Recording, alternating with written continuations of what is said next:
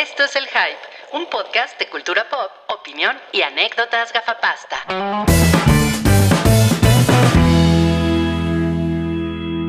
Buenas noches amigos, ¿cómo están ustedes? Amigos y amigas, porque hoy es el hype diagonal, la hype, aunque hoy es más hype que hype, porque hoy es el episodio 420 y hoy estamos demorados. Ya alguien por ahí, un, esperen, un gracioso. Hoy ahí estamos demorados. "Ay, súper demorados. Buen chiste, también.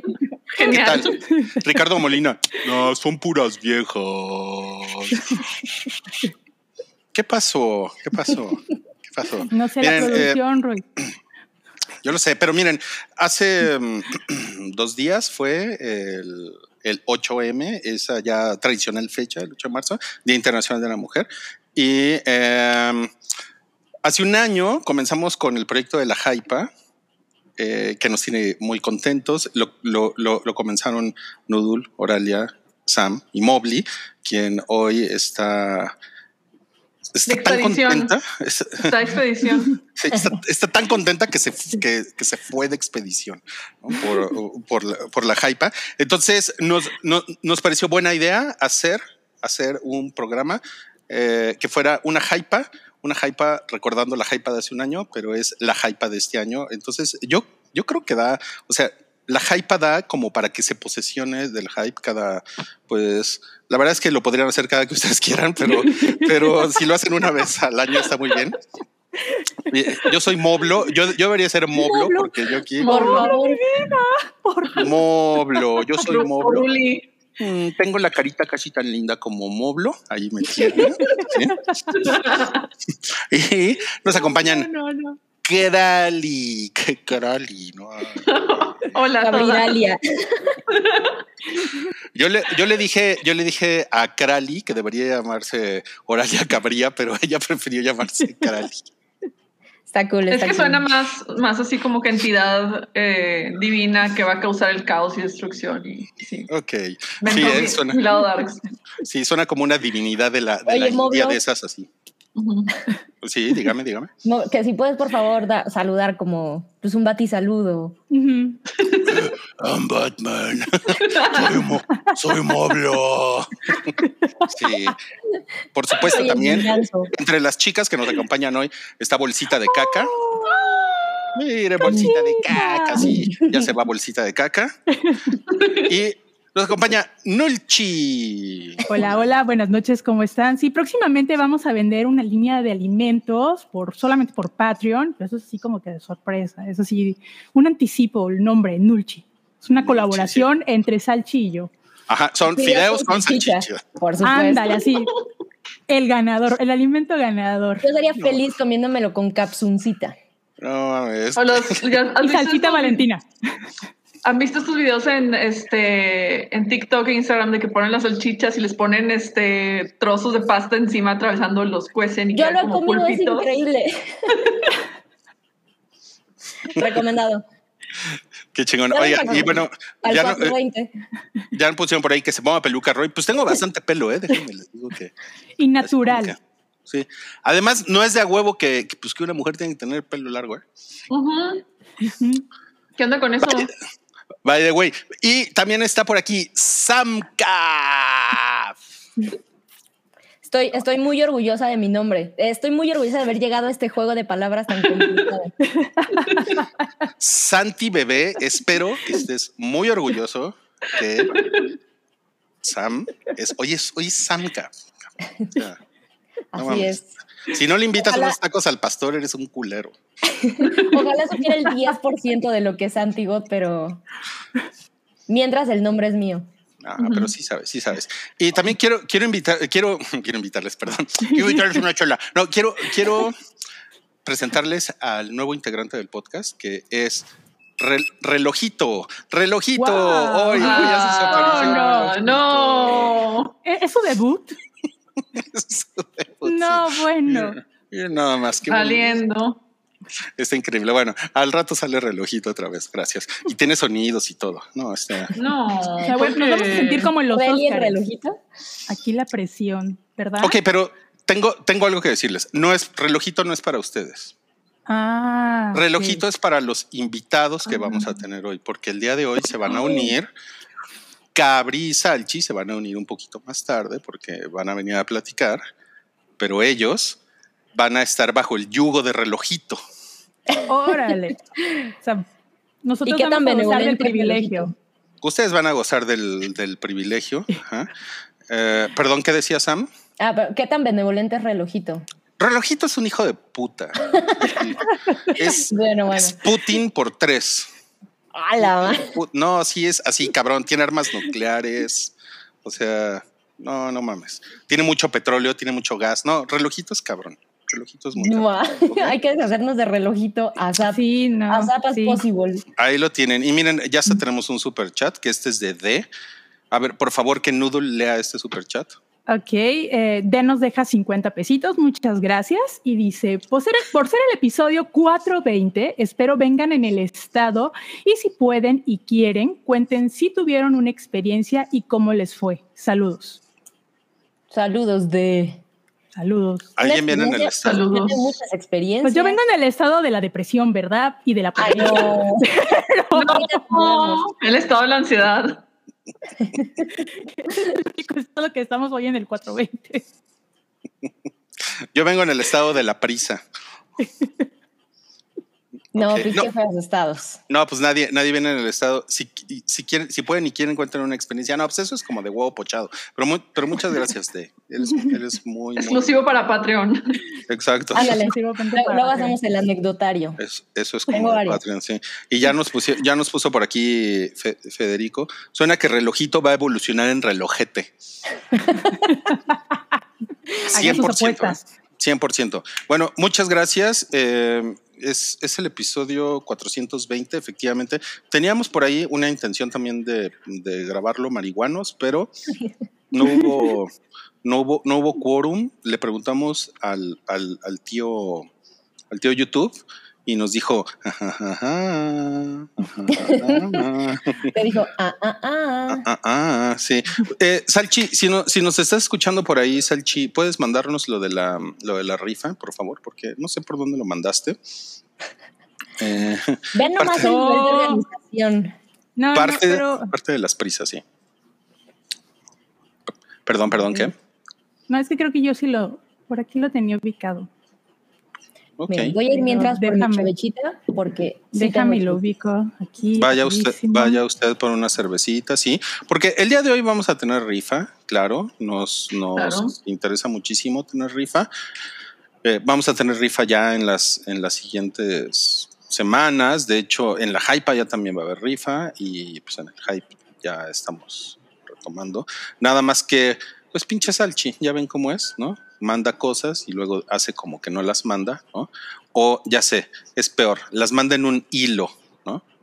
Entonces, Este sí cuando- lo mando en un hilo. Cu- cuando las cosas están en un hilo no se ven, pero pues es que es, es muy difícil decirle esto a estos muchachos, ¿no? Me encanta. Y que- luego, pues, se pierde el color por el color del hilo y pues.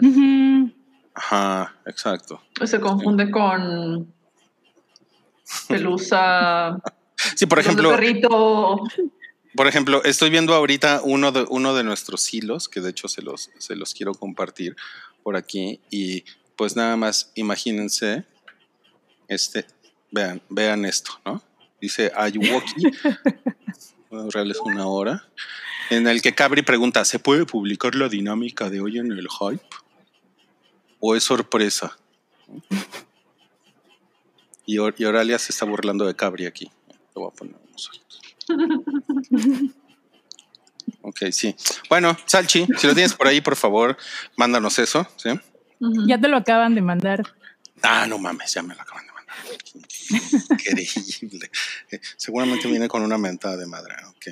Ay, no mames, qué increíble. A ver, dame un segundito. ¿Quién es la misma de la semana pasada? Es la, es la misma rifa de la semana pasada. Claro. No, es que chafa. Qué chafa, espérame tantito. Ok, ahí va. ¿Qué está pasando? No, pues nada, aquí este, tratando de encontrar lo de la rifa, pero ya lo, ya lo encontramos, sí. Y ya Bueno, pero no estamos en vivo, ¿sí? es un intento. Lamento es un intento de estar en vivo. Dice aquí, ok, Chelito más seis chelas Rayito Pack. Seis chelas trae para ustedes Rayito, una nueva marca de cerveza mexicana artesanal hecha por la cervecería Siete Lagos. Su propósito es hacer cervezas fáciles de tomar. O sea, ¿cómo? Porque son difíciles de tomar la cerveza. Por su bajo volumen de alcohol. Ah, ok. Y su gran sabor. Rayito es una marca con un propósito social, ya que aparte de los ingresos de la chela, se usan para apoyar unidades de manejo ambiental, para la conservación de la flora y la fauna. De ahí que las etiquetas representan animales mexicanos. Eh, Stevens ya se puso loco aquí poniendo a hablar. O sea, ¿por qué nos pones esto durante la mención de seis chelas? Que si vamos a hablar de Disney homofóbico. O sea, Nunca está fuera de lugar. Nunca está fuera de lugar. sí. Tenemos seis cervezas para la rifa con tres estilos diferentes. Una ¿Yo Blonde pido? Ale. Ah, perdón. Es que Por ya favor, las probé. Están muy ricas. ¿Ya las probaste? ¿Por qué? Sí, las- no todas. Me falta la de ¿Cómo? ¿Cómo? ¿Por qué? Eh, Por favor, una reseña, Sam, de la cerveza. ¿Qué tal? O sea, te, la- te las mandó Chelito. No, ¿no? no, no, no, pero, pero mira, va a mandar un guiño a Chelito. De mis Ay. guiños. Oh. Pinche Chelito gay. Entonces son seis cervezas, tres estilos diferentes. Una Blonde Ale, estilo belga, baja carbonatación.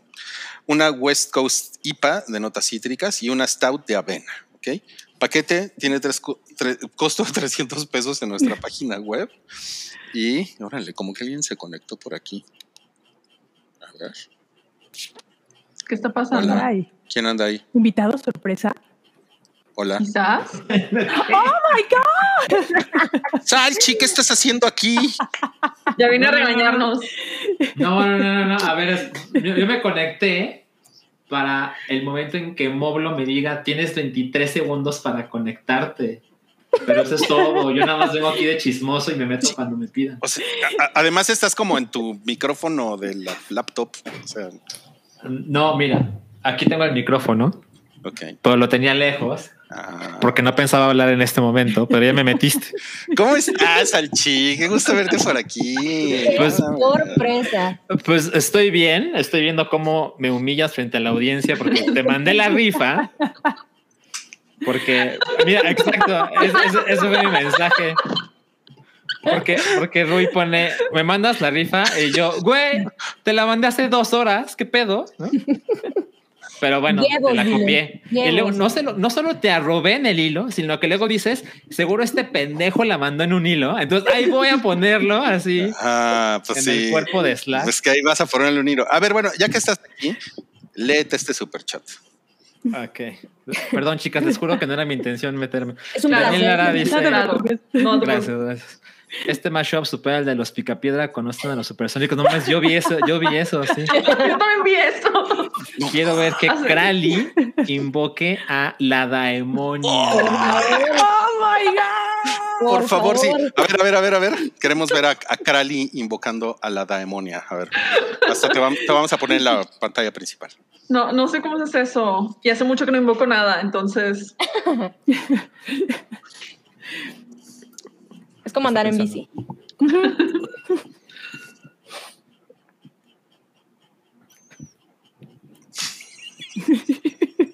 Hola.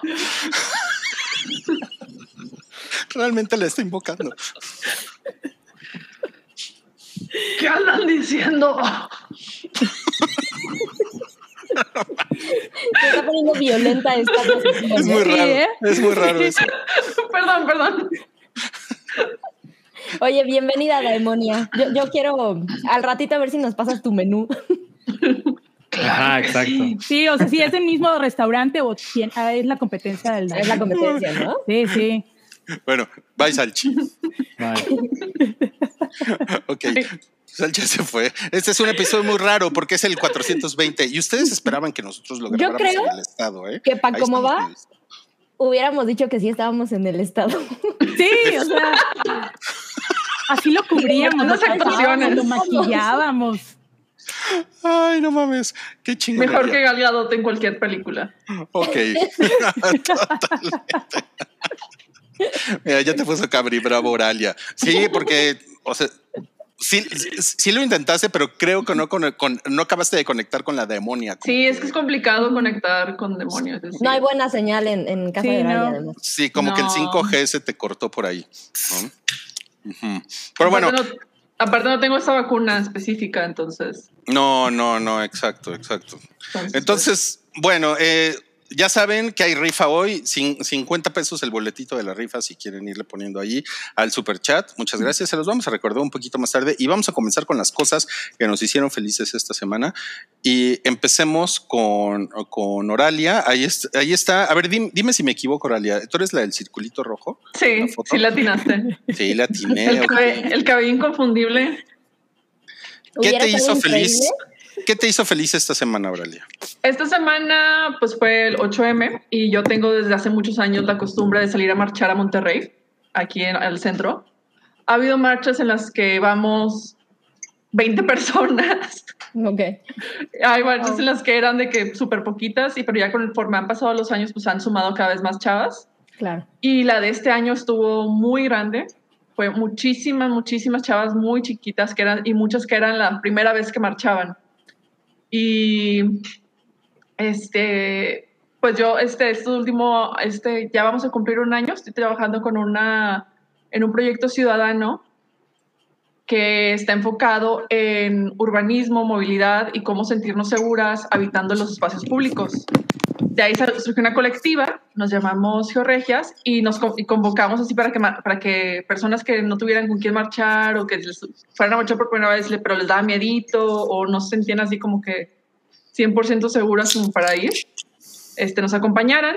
Vino muchísima gente, nos fuimos todas en bola y eventualmente pues fue una cosa maravillosa porque estaba toda la explanada frente a Palacio Federal a reventar, a reventar. Había muchísima, muchísima gente. Tardamos horas en salir, o sea, de que ya a, este, a hacer el recorrido por el centro de Monterrey. Pero estuvo increíble, la verdad estuvo muy, muy padre, me hizo muy feliz. Este, la verdad me, sí me llena mucho el corazón de alegría porque este, sí, toma, sí cuesta mucho trabajo, sobre todo acá en el norte conservador y este, machista y violento. Entonces, el hecho de que muchos se animaran y que, por ejemplo, hubo muchísimas que traían cartelones denunciando a sus agresores, otras que traían cartelones este, conmemorando a sus este, eh, mujeres queridas que hayan sufrido violencia. eh, muchísimas con pañoletas verdes, moradas, rosas, de todo. Entonces sí fue, exper- fui un, un evento muy, muy padre, la verdad.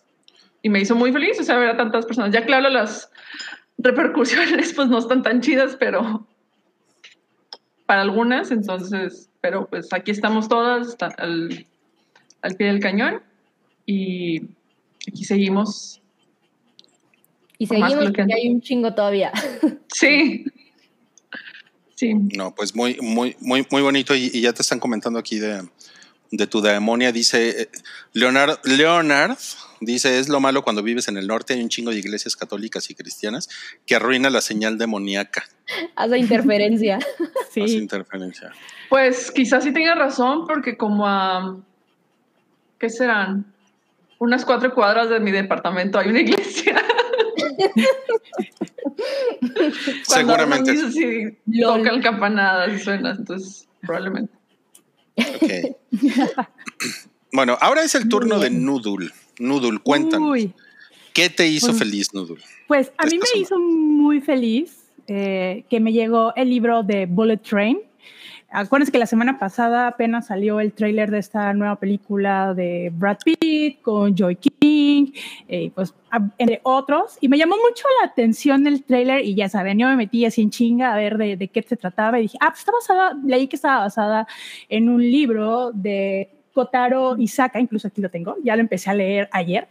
Eh, y la verdad me A llegó... ver, a ver, a ver, a ver. Ahí está, Presúmenos ¿bien? el libro. Ahí está Ay. El a hardcover la- y todo. Y está está barato el separado? hardcover. ¿Mande? ¿De qué está separador? Ah, es de un, unos audífonos. Ah, Y está Ah. reparado porque se rompió. Y lo, aquí mi ingenio le puse una aguja para juntarlo, pero tengo que pegarlo. Y bueno, total es que llegó el libro el lunes, eh, lo empecé a hojear, dije, no, pues es que estoy leyendo el Silmarillion, el me voy a esperar a, leer este, dije, no, ni madres, me voy a, ya me lo voy a echar. Ayer empecé y está muy bueno, está muy entretenido. Eh, sí me da mucha curiosidad cómo van a transferir algunas partes eh, de la historia a la pantalla. Hay muchas cosas de lo que ya he leído, bueno, llevo poquito, pero que se está, ya están plasmadas en el trailer. Hay cosas muy obvias, pero se ve que tiene muy buena pinta y la verdad me está entreteniendo muchísimo y si les da curiosidad leerlo, aprovechen, está súper barato ahorita el hardcover en Amazon porque el, el, paperback está un poquito más caro, está como 200 pesos más caro que el precio que yo lo adquirí. A ver, te están preguntando que si también sale Bad Bunny en el libro. ah, bueno, el personaje de Bad Bunny, es que hay, hay muchas cosas que, por ejemplo, hay un gender swamp en, en, en, las películas y en el libro pues es otro tipo, es, es un hombre y en la, película va a ser una mujer. Entonces va a haber como que ciertos, no sé qué tanto se vayan a modificar. Todavía no llego al, personaje de Bad Bunny, que en la película se llama The Wolf. Ya lo mencionaron en, el, en la parte que voy en el libro, pero todavía no voy así como que adentrando. Me da mucha curiosidad, pero se ve que va a estar muy cagado. Es que todo está muy cagado el personaje. Todo es como que muy circunstancial el suceso del tren.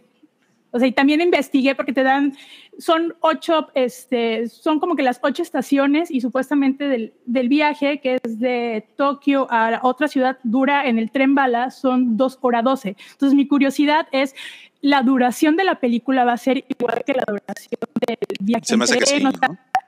Eso es que es la parte sabrosa de ir descubriendo hasta, hasta que ya estrenen la, la película. No, pues eres una señora muy, muy hypeada, Nudul, definitivamente. tengo, tengo que decirte eso. Entonces ya saben, si está hypeado, está con Nudul. Sigan a Nudul en Twitter. Pero además, consideren que pueden acudir a Nudul cuando vean la película para decirle, ok, cuéntanos las diferencias. Claro. O, o cuando salga la película, ya puedo hablar de ella, ya puedo decir, ah, mira, pues las diferencias de esta adaptación al libro es esto, esto, esto. Para que digas, para que digas otra vez, como todo el mundo, el libro está mejor. Exacto. O digas lo contrario, está mejor que el libro. Que también hay películas está intermedio. O sea, Ajá. No, nah, pues qué diferencia grabar con mujeres, ¿eh? Ustedes sí saben de lo que están hablando. Luego aquí tenemos otro super chat de Cross DC con quien dice: Por fin me pongo al día después de muchas semanas y qué mejor momento que el episodio Uh. 420. Fusión de Hypa, Hype. Saludos, postdata. Un minuto, un minuto de más de relojito. Y ya le sumó. Órale. bien, Cross. No, es que saben que relojito está preprogramado para durar dos minutos. Ah, Ah, Ajá, exacto. O sea, Pero es, necesitan dos es, llaves al mismo tiempo para configurarlo. Es, es como los refries y los iPhones, ¿no? Que después de X periodo de tiempo se mueren. Sí, es así es relojito. Sí. Obsolescencia programada, como los Tamagotchi, sí. ahí tengo mi Tamagotchi, por cierto, igual. Salmo murió a los dos días. Bye. Luego nos presentas a tu ma- Tamagotchi. Ruler McNamara dice que si el Salcho ya no va a salir, pues allá anda el pinche Salcho, pero anda, mamón. está en los comentarios, pásalo a saludar. Anda de troll. Anda de Ajá, anda de troll, güey, Sí. Ok, bueno, ahora vamos a pasar con la presencia escénica de Some Wome. Eh, también, también conocida hoy como Samcar, quien nos va a platicar de, de Viva Piñata. ¿Por qué viste Viva Piñata? ¿Qué es Viva Piñata? Justo cuando vi esa imagen pensé, eso parece Viva Piñata. Pero no. No, no es Viva Es- Piñata. Es un programa de Netflix em, que se llama Making Fun. No estoy segura de cómo, cómo lo tradujeron. Em, pero bueno, es uno de esos programas que con muchísimo gusto les traigo a todos los que, como yo, pasan como el 80% de su vida frente a la tele, porque es la serie perfecta para desayunar. Entonces, justamente es esta cosa como de dominguearle, vamos a ver esta serie, y es, es básicamente un reality. Eh, se llama Making Fun, porque es este juego de palabras en el que making como de, de hacer, pero fabricar, o sea, Making Fun no nada más como de vamos a divertirnos, hagamos diversión, sino habla como de, de, de, esta cosa de, crafty, ¿no? De, fabricar con las manos, etcétera. Y Fun, bueno, pues ahí está la portada, ¿no? Son dos unicornios, uno que parece de viva piñata y otro como súper rosita eh, co- con alas y de peluchito. Y bueno, el formato Es básicamente un, es, un reality muy, muy a la Netflix a nivel producción. Es un host, un, un anfitrión con su equipo. Eh, diversión en construcción, me dice super nudes que le pusieron. Okay. Me parece un buen nombre. Sí, sí, de acuerdo, porque, porque hay un juego de palabras ahí en inglés. Híjole, Super Nude suena como a un OnlyFans, ¿eh? bueno, No den ideas. No, bueno, no, no, no de ideas. No, ni idea, no. ya saben, quédense conectados para más información. Este, pero bueno, este, este programa es, es esta cuestión. En, a nivel dinámica, quizá podría recordarles un poquito a, a Nailed It, en el sentido de que es una, un anfitrión poco probable o, muy fuera de lo normal y es una dinámica que se sale como de la buena onda normal de un reality. No hay un concurso, el protagonista, que es como el- el anfitrión, es un hombre que tiene... Él solía diseñar y fabricar juguetes y se salió porque dice que le caga, o sea, eso lo menciona en el intro, que odiaba esto y no es muy fan de los niños. Y tiene su canal de YouTube en el que construye un montón, tiene algo así como dos millones de seguidores, una cosa así. Lo curioso de él, lo peculiar, es que es un, eh, un tipo gruñón, como lo describen, y, y eso es realmente lo divertido del programa. Él es una persona increíblemente antipática, cuyo personaje es detesta a los niños, y la dinámica es que ellos reciben una llamada por episodio de unos niños mandándoles proyectos. Entonces, por ejemplo, un niño puede decir, quiero que me construyas una resbaladilla que vaya de la ventana de mi cuarto a la alberca de mi patio, ¿no? Y entonces él dice como de, no, vete al diablo. Y entonces recibe otra llamada hasta que llega con alguien, eh, con, con los niños que le convencen, hace su proyecto como el que ven en la imagen, que en este caso una niña pide eh, bicicletas de unicornio y que hagan dos y que hagan una carrera. Y lo divertido de esto, bueno, definitivamente es una fórmula increíblemente explotada, donde es el, eh, el tipo rudo al que no le gustan los niños, pero el programa tiene mucho que ver con los niños y es como el, el elemento, pero tiene el pequeño twist de que el tipo en realidad siempre es muy antipático con los niños, pero además no es un programa para niños, eso es lo que es muy curioso.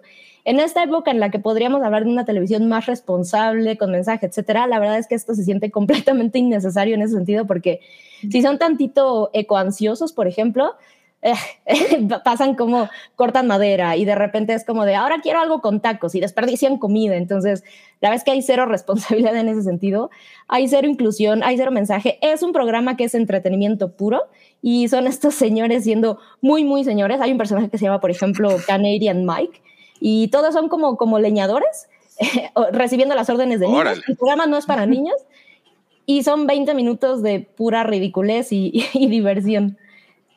Ok. No más ahí. Bueno, suena, suena chingón. Suena, suena muy como, divertido. suena como Art Attack o como. Pero el, el público definitivamente no es infantil. Sí, claro, claro, claro. O sea, es para los que veíamos Art Attack Probablemente. y que ya estamos grandes, este, viejos, cansados y...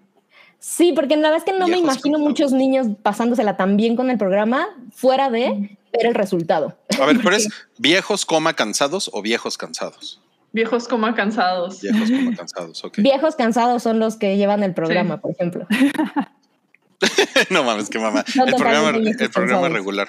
Ok, bueno, oigan, y yo eh, lo que me hizo, está pasando un helicóptero aquí por mi casa, qué miedo. Em, a mí lo, lo que me, lo que me hizo feliz en la semana, pues fue eh, Pam y Tommy, pero no he visto el último episodio de Pam y Tommy. Mm. Entonces, tenemos aquí a Cabri de invitado especial, porque yo sé que él vio eh, ya el último episodio de la temporada de Pam y Tommy. ¿Cómo estás, Cabri?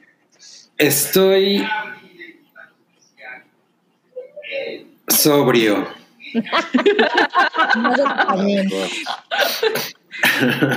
¿Cómo están? ¿Cómo está la hype? ¿Qué se siente de venir a secuestrar el hype? ¡Qué padre! ¿eh? Chingón. Ay, a, ver si, a ver si siguen pasando por la casa más seguido.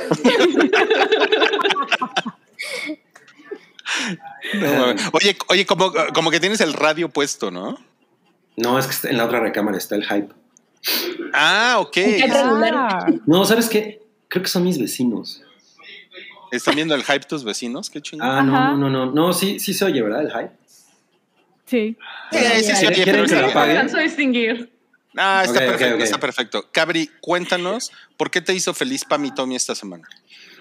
Pues porque fue el último episodio y lo que originalmente pensamos que, o sea, al principio la serie parece, obvio pareció como una serie de desmadre, una serie anecdótica, obviamente un recuento de, de- de, pues todo lo que ocurrió eh, con el video este que, que les robaron, etcétera, pero realmente siento que poco a poco se fue convirtiendo como en una, como en una carta de, am- de amor a Pamela Anderson, o sea, como en un güey, se pasaron de culeros con ella, incluso un poco con lo con, me- me recordó a lo que últimamente pasó con Britney, ¿no? De alguna manera es, es como una, como- o sea, como colocar a Pamela Anderson en el güey. Todo este desmadre, pues sí, o sea, Tommy Lee como entonces se la pasa diciendo Sebastián Stan, pues también mi pito sale en ese video, ¿no?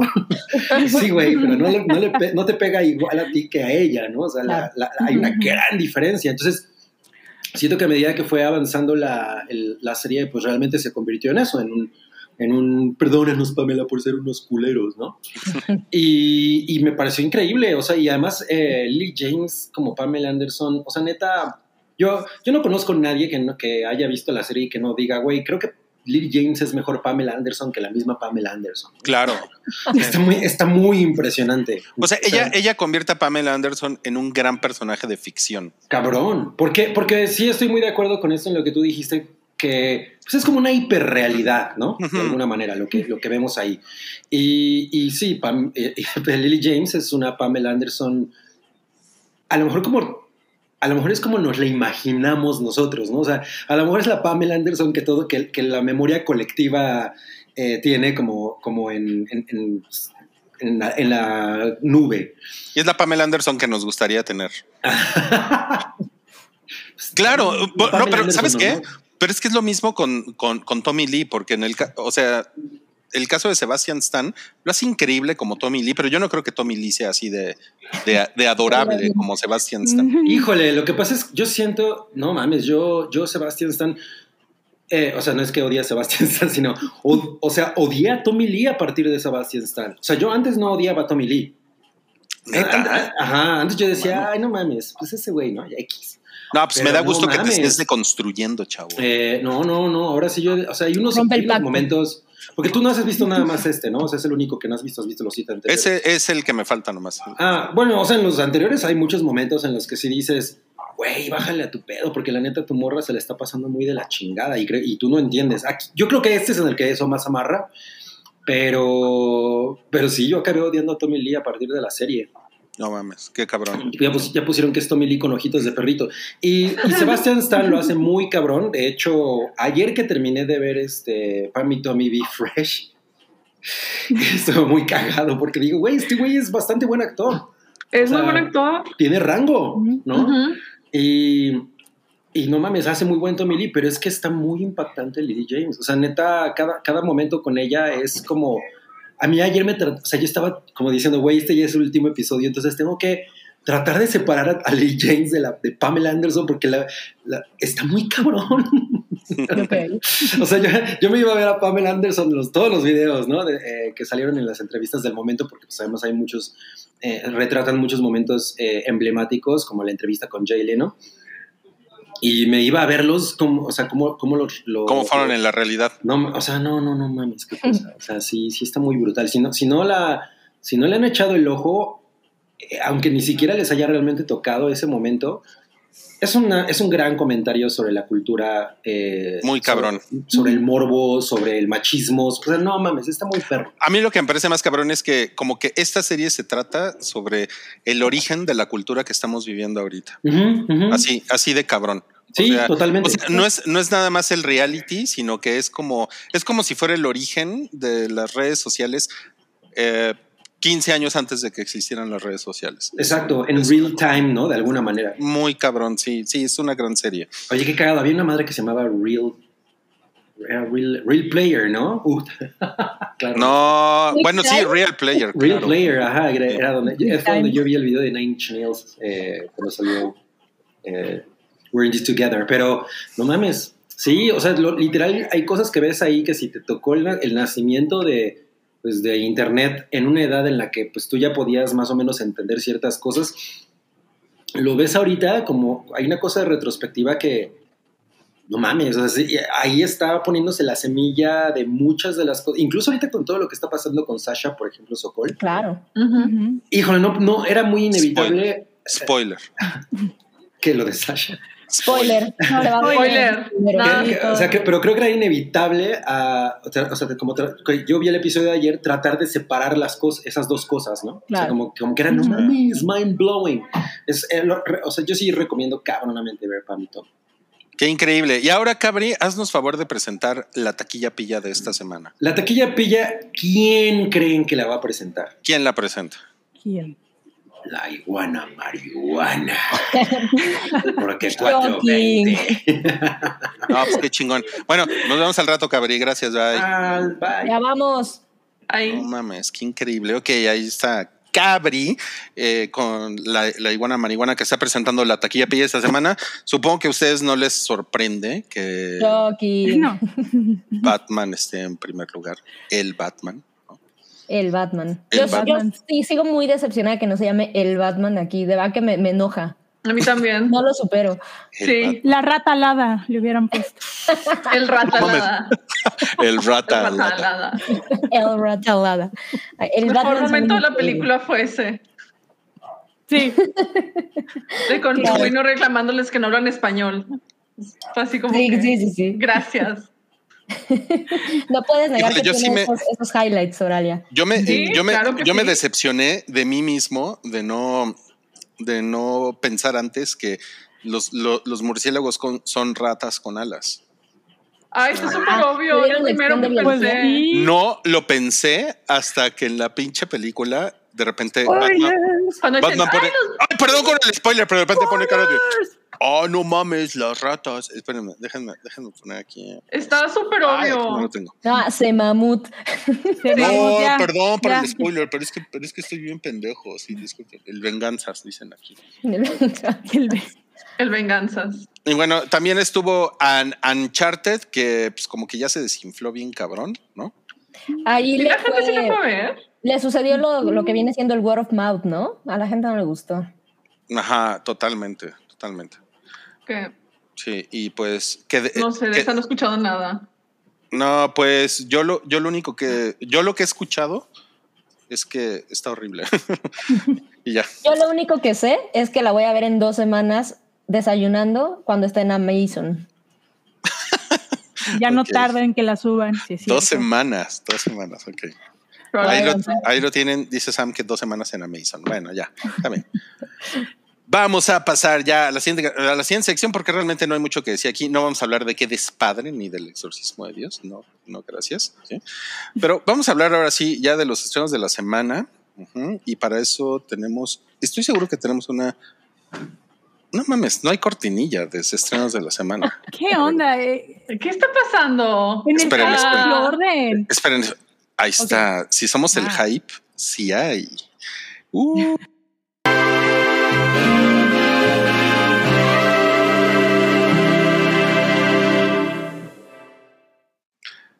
Nótese cómo ahora somos el hype arriba a la derecha. Eso, esa fue Ah, la ya. diferencia. Por eso, por eso sí hay estrenos de la semana. Qué terror. Bueno, pero miren, ahora vamos a hacer Buen pedo. la hypa. Uy, a huevo, ya lo logramos otra vez. Sí. Ok, el, realmente hay pocos estrenos esta semana porque sigue el, el Venganzas, sigue en cines y está acaparando las salas y etcétera, etcétera. Eh, Esta no va a tener estreno en salas. No, no, va directamente a Va Disney directo Plus. a Disney, a Disney Directo Plus. a video. sí, totalmente. Esta va derechito a Disney Plus, se llama Red y es una nueva película de Pixar, ¿cierto? Correcto. Me equivoco. ¿Y alguno de ustedes tiene ganas de verla? Yo debo decirles que odié el tráiler. Lo vi y dije, no, no se me antoja nada. Nada, nada. A mí me gusta el estilo de animación porque se me hace muy así como que catu- caricatura anime de los noventas, pero en Noventera. 3D. Pero al mismo tiempo es como que no me llama, no. Pero después del desmadre que se armó un crítico gringo en este que dijo de que, nada, pues es que yo no conecté con esta película porque no me veo en, no me veo en la pantalla y pues no sirve, entonces... No, o O sea, sea, son comentarios súper racistas porque la película está enfocada en una chavita de China. asi- asiática canadiense. Ujú. Y entonces Claro. así como que el güey hizo el comentario así súper ramón de que no, pues a mí no, o sea, está, está mala porque no me no conecté con los personajes y si ustedes conectan, pues chido. Pero pues yo no, porque nomás le hablaba a un grupo muy pequeño y así como que güey, ¿qué pedo con tu Porque le vida? hablan las minorías. Pero, Ajá, pero fíjate que exacto. igual he, he leído varios, bueno, que me han aparecido en mi timeline en Twitter, este, que igual no tienen muy buen boca a boca de la película, de que así, de Ajá. que no, pues es que no, se con- no conectaron, o que es la peor película de, de Pixar. Peor eh, que Cars. Peor, ajá, que Car- no, espérate, Cars 2. Cars aclarar. 2 o Cars 3. 2. No, Cars Sí, 2, que peor que Cars No 2. mames. Pero digo, Mira, lo como- dudo. como mencionas, la animación está- se ve bonita, es redonda, es como muy al estilo de Lilo y Stitch, que no Ajá. había, que todo era redondo, no había este, Ángulos. cosas puntiagudas, no, no había ángulos. Entonces, se ve bonita, es de esta niña que se convierte en panda, porque ya, en un panda rojo, porque ya es como que algo de, que viene de sus ancestros, pero cuando ella se convierte cuando está muy ansiosa. Es No. como que cuando pasas a la pubertad es más o menos eh, la analogía y debe aceptarse a, a uno mismo, ¿no? Pero también My es como parte del, de ese cliché de los niños este, asiáticos que son como que muy estudiosos, muy, muy educados, muy rectos, que siempre van a, a clases de, de piano, de ella creo que toca la flauta o un, un instrumento así, entonces como que eh, su ambiente causa esa ansiedad y sin saberlo un día se convierte en panda rojo y no sabe hasta que le dice el papá, bueno, lo hizo bien en el tráiler, ¿no? Ah, ¿ya tan pronto? Así como que, ay, yo le bajó, no me digas eso, o sea, casi, casi, ¿no? Oigan, si está Entonces- cabrón, nos están poniendo ahorita que si habla sobre la menstruación en la película. Ay, ¿O qué me chido. equivoco? Eso es lo que pregunta. Podría ser Señor Frenzy. Podría ser, digo, también la de Ginger Snaps está- desde el, desde el horror, Ginger Snaps Claro. era de eso, era sobre la menstruación y volverte adulta. Como dicen Ay, uno, cierto. yo solo quiero que vendan el peluche. Sí, el peluche se- em, del monito está, Está el- súper- Sí, se está ve bien bonito. Y miren, tenemos quiero este comentario que está interesante, que es de Vale Cósmica, que dice: A mí sí se me antoja porque creo que va a hablar sobre la ansiedad.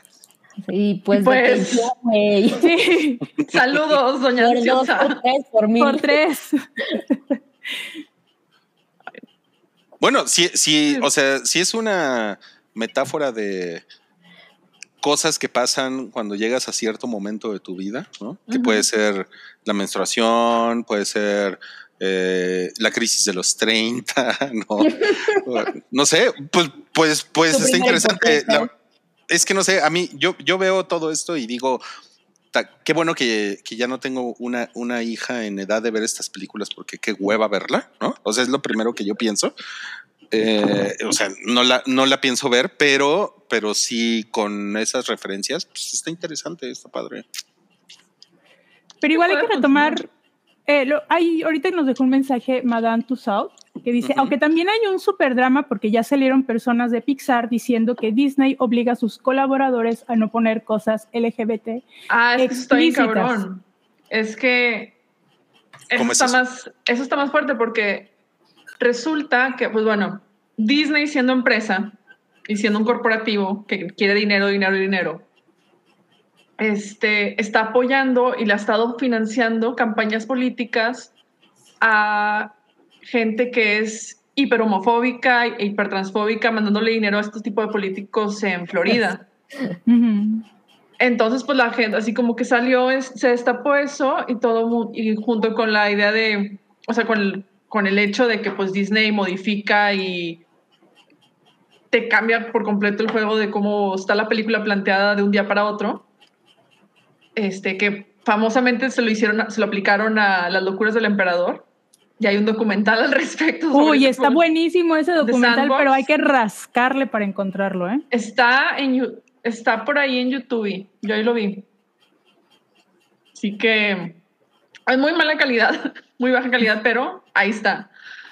Y pues sí, o sea, dicen que aplicaron lo mismo porque pues supuestamente esta película también tenía ciertas secuencias y una subtrama con este relacionada a algo con este LGBT. La verdad no, no sé, no la he visto la película, no sabría decirte qué, qué es específicamente. No sé si sea como, como con Luca o como con alguna otra.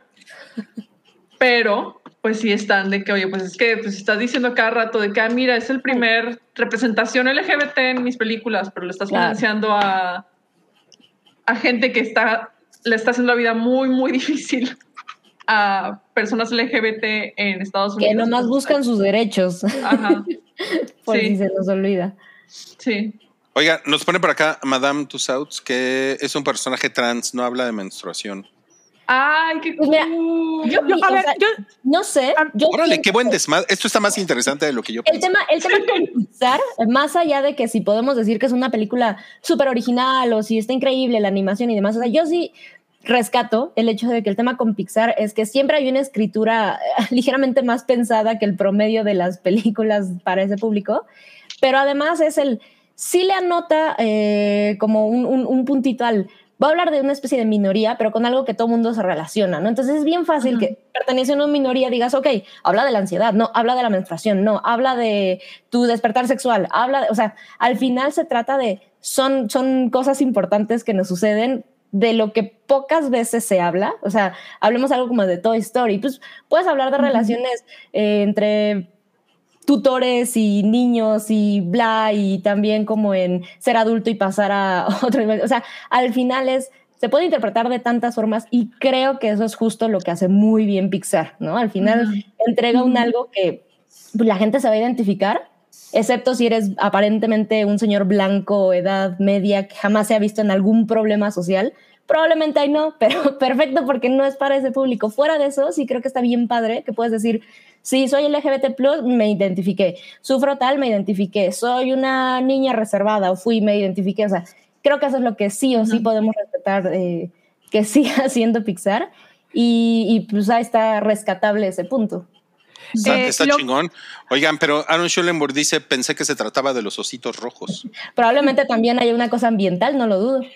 A ver, yo nada más Quizás. quiero dejar, bueno, hacer un punto eh, que ahorita estuve investigando con Pixar y el problema con Disney de que no les están eh, pues dejando de que tengan un personaje abiertamente LGBT.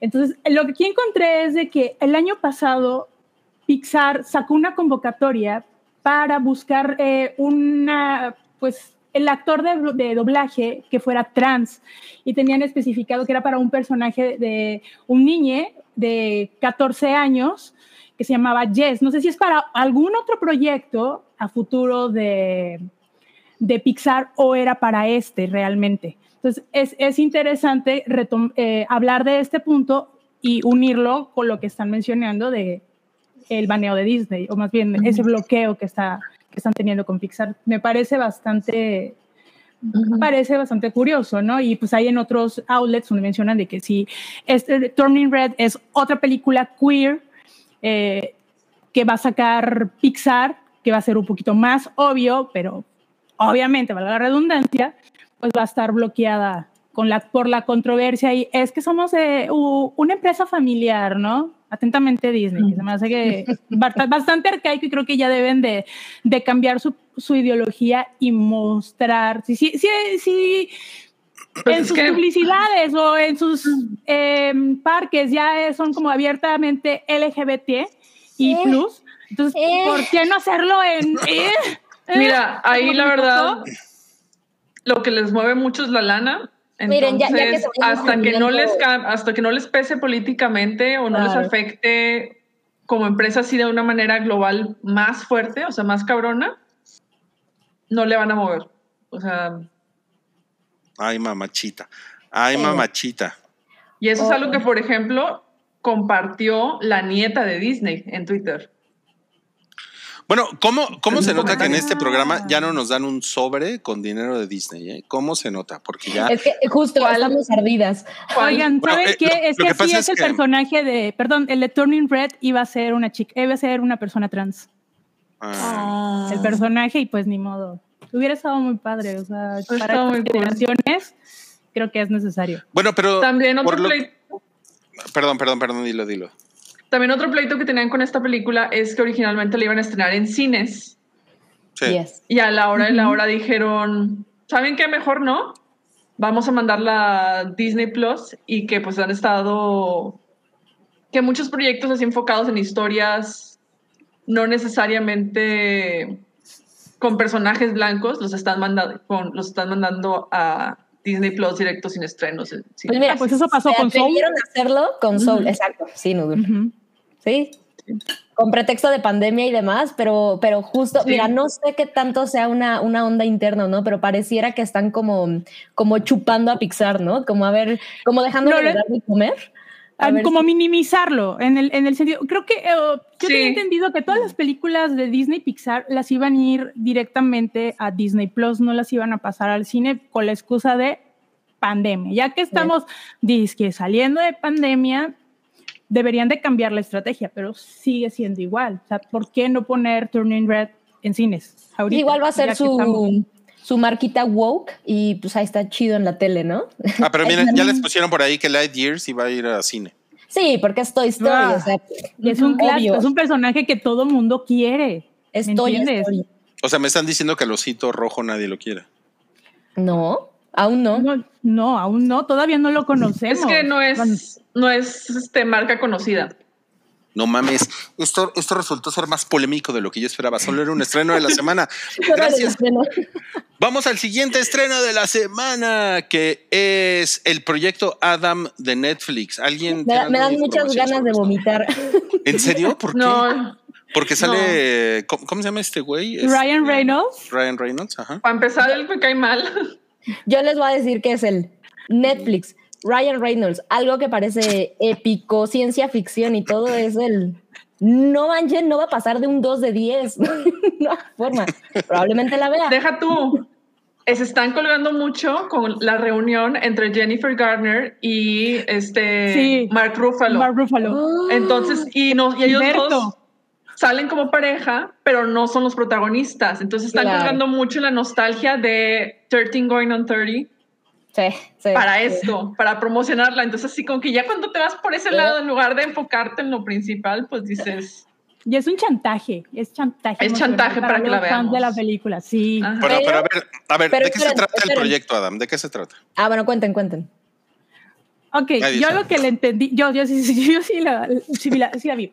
O sea, lo que yo entendí es de que el personaje el de Ryan Reynolds es Adam, es el proyecto Adam. Él es un investigador que viaja en el tiempo al pasado y se reúne con su, pues su yo de niño y a lo que también bien, como que llega también extraterrestres y aliens, no, no, no, una chingadera así, ¿no? O sea, pero e, es, es- es- en sí es como que un pro- es un proyecto, más o menos así lo entendí. ¿no? O- o me hagan sea, caso.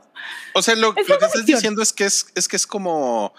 eh, como la película de... Ándale, así. Como Pero con ciencia ficción. conmigo. Con ciencia Pero en ciencia ficción, exactamente. Él es un científico, viaja, viaja al pasado como para detener algo, para evitar algo Ok. que no se vea afectado en, en el futuro.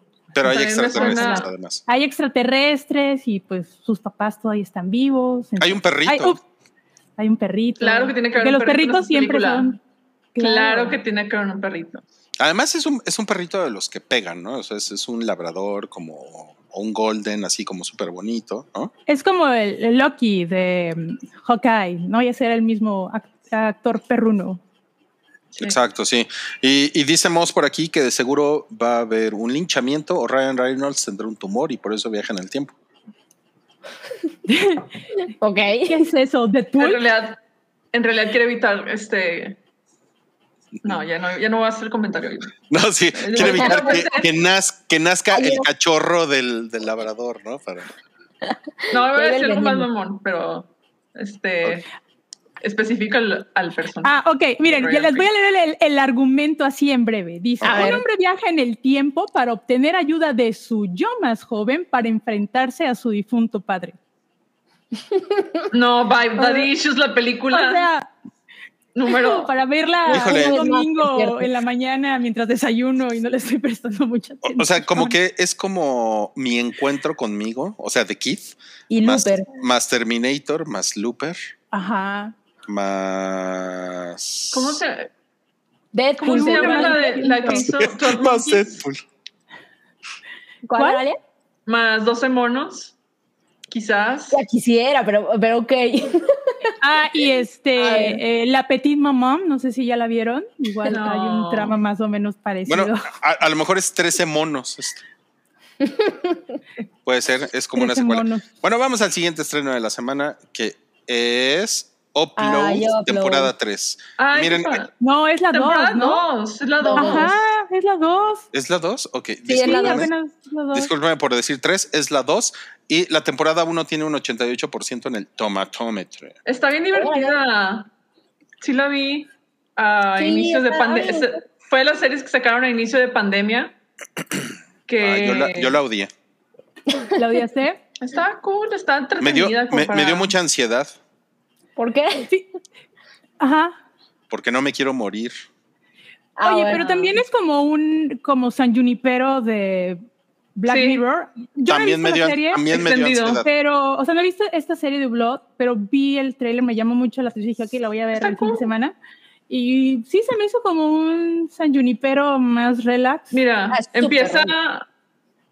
Está súper está súper relax, está bien de que tranquilo, el humor está así como que entretenido, así como que ah, el inicio a mí se me hizo muy así como que Dios, por favor, esto no, así como por el tipo de personajes y demás, pero ya conforme avanzó la temporada se puso mejor, entonces fue de que ah, ok. Van agarrando Sí. profundidad los. Ajá, los sí. Sí. Entonces si le tienes paciencia, o sea, es que es ese tipo de series que es de que ah, una vez que le agarras paciencia y pasas el episodio 4, se pone chida. Es mucho Ok. pedir para. para-. Para Rui, si a la- en el episodio 2 no le enganchas, ya. No mames, vi un, vi un episodio y definitivamente dije, no, esto es, de- esto es demasiada poco. ansiedad para mí. Sí, no. Yo no me quiero Ajá. morir. O sea, bueno, no. ahora. Todavía. Sí. O sea, Sí, sí, aclara, aclara. a lo Yo- mejor en algún más- momento sí me voy a querer morir. Recordaré en honor al buen Santiago que él es muy fan. claro. Lo estás diciendo porque eres Sam Cap el día Por de hoy. supuesto. Por su Exactamente. pollo. Sí, bueno, pues eh, Mírenla. si, si eres Santiago y te gustan estas cosas, pues Upload, temporada 2, ya me corrigieron, no es la 3, temporada 2. Está este fin de semana en Amazon Prime Video. Y eh, tenemos un super chat, es de George Rock and Roll. Dice, yo quiero unas felicitaciones, besos y corazoncitos de Peña Nieto. A ver, ¿quién es Peña Nieto aquí? No, pues tenemos que hacer todas el corazoncito. de sí, todos tenemos que ver Todas. el- Ahí está. Chequito y todo. Besitos. Sí, pero es que com- como pide felicitaciones y besos, yo dije, órale. Pues es que fue su cumple. Quiere más, quiere más. Ok. Dice, eh, ok, qué buen regalo de Hype uh, a, al 2x1. El único regalo que pido es más Hype. Son unos amores. Ah, Oh. Feliz cumple, George. Felicidades. Espero que te la hayas pasado muy padre ayer. sí, muchas gracias. Tengas un año muy bonito. un saludo a Darian Martínez, quien dice aún ando en la chamba, pero los paso a saludar. No, pues un saludo para ti. Pero ¿por, qué estás, en, por qué estás en la chamba? ¿Qué, ¿Qué pedo? ¿Por qué? Son las 9 de la noche. ¿Por qué? Quizás entró a trabajar a las 12. A lo mejor. Ajá. A lo mejor tiene horario nocturno, ¿tú qué sabes? Sí. Ah, ¿No es el del Uber? de todos modos, no está chingón. Sea, bueno, el- el todo el mundo elige su horario. Bueno, no, no todo el mundo elige su No, horario. No, todos no. tienen la posibilidad de, de escoger su Ojalá. horario. Pero pudo haberlo elegido. Ok, ok. Bueno, entonces ya, nos vamos a mover a lo siguiente, que es, si mal no me no recuerdo, es cosas que vimos. Entonces, vamos a empezar con. Fíjense que en la escaleta dice Fresh, pero no. No vamos a hablar de Fresh ahorita. Vamos a hablar de. No, vamos a hablar de The, The Boys. La voz. La, la La voz. voz. La voz, la The voz, sí. Ok, y para, pero antes de eso, vamos a poner la cortinilla. Lo siento mucho.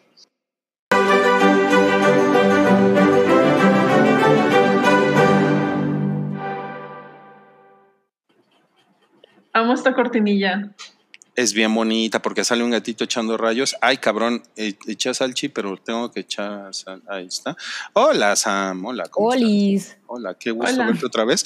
Sam nos va a platicar de The Voice presenta Diabolical, que está en Amazon Prime Video. Sí, diabólico. Oye, oye, Krali, ¿no puedes hacer la intro diciendo The Voice? Diabolical.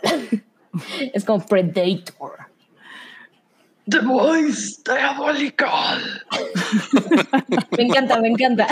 Qué chingón, qué chingón. Me gusta, ¿eh? Me gusta la demonia. ¿Alguien más vio esta serie? Ah, yo la quería ver, pero no la vi. Ah, muy bien, Nudul, qué gusto. Yo, mira, debo decir que Rui era mi gallo porque sé que es bien fan de, de The Voice, pero me da mucho gusto que la hayas visto.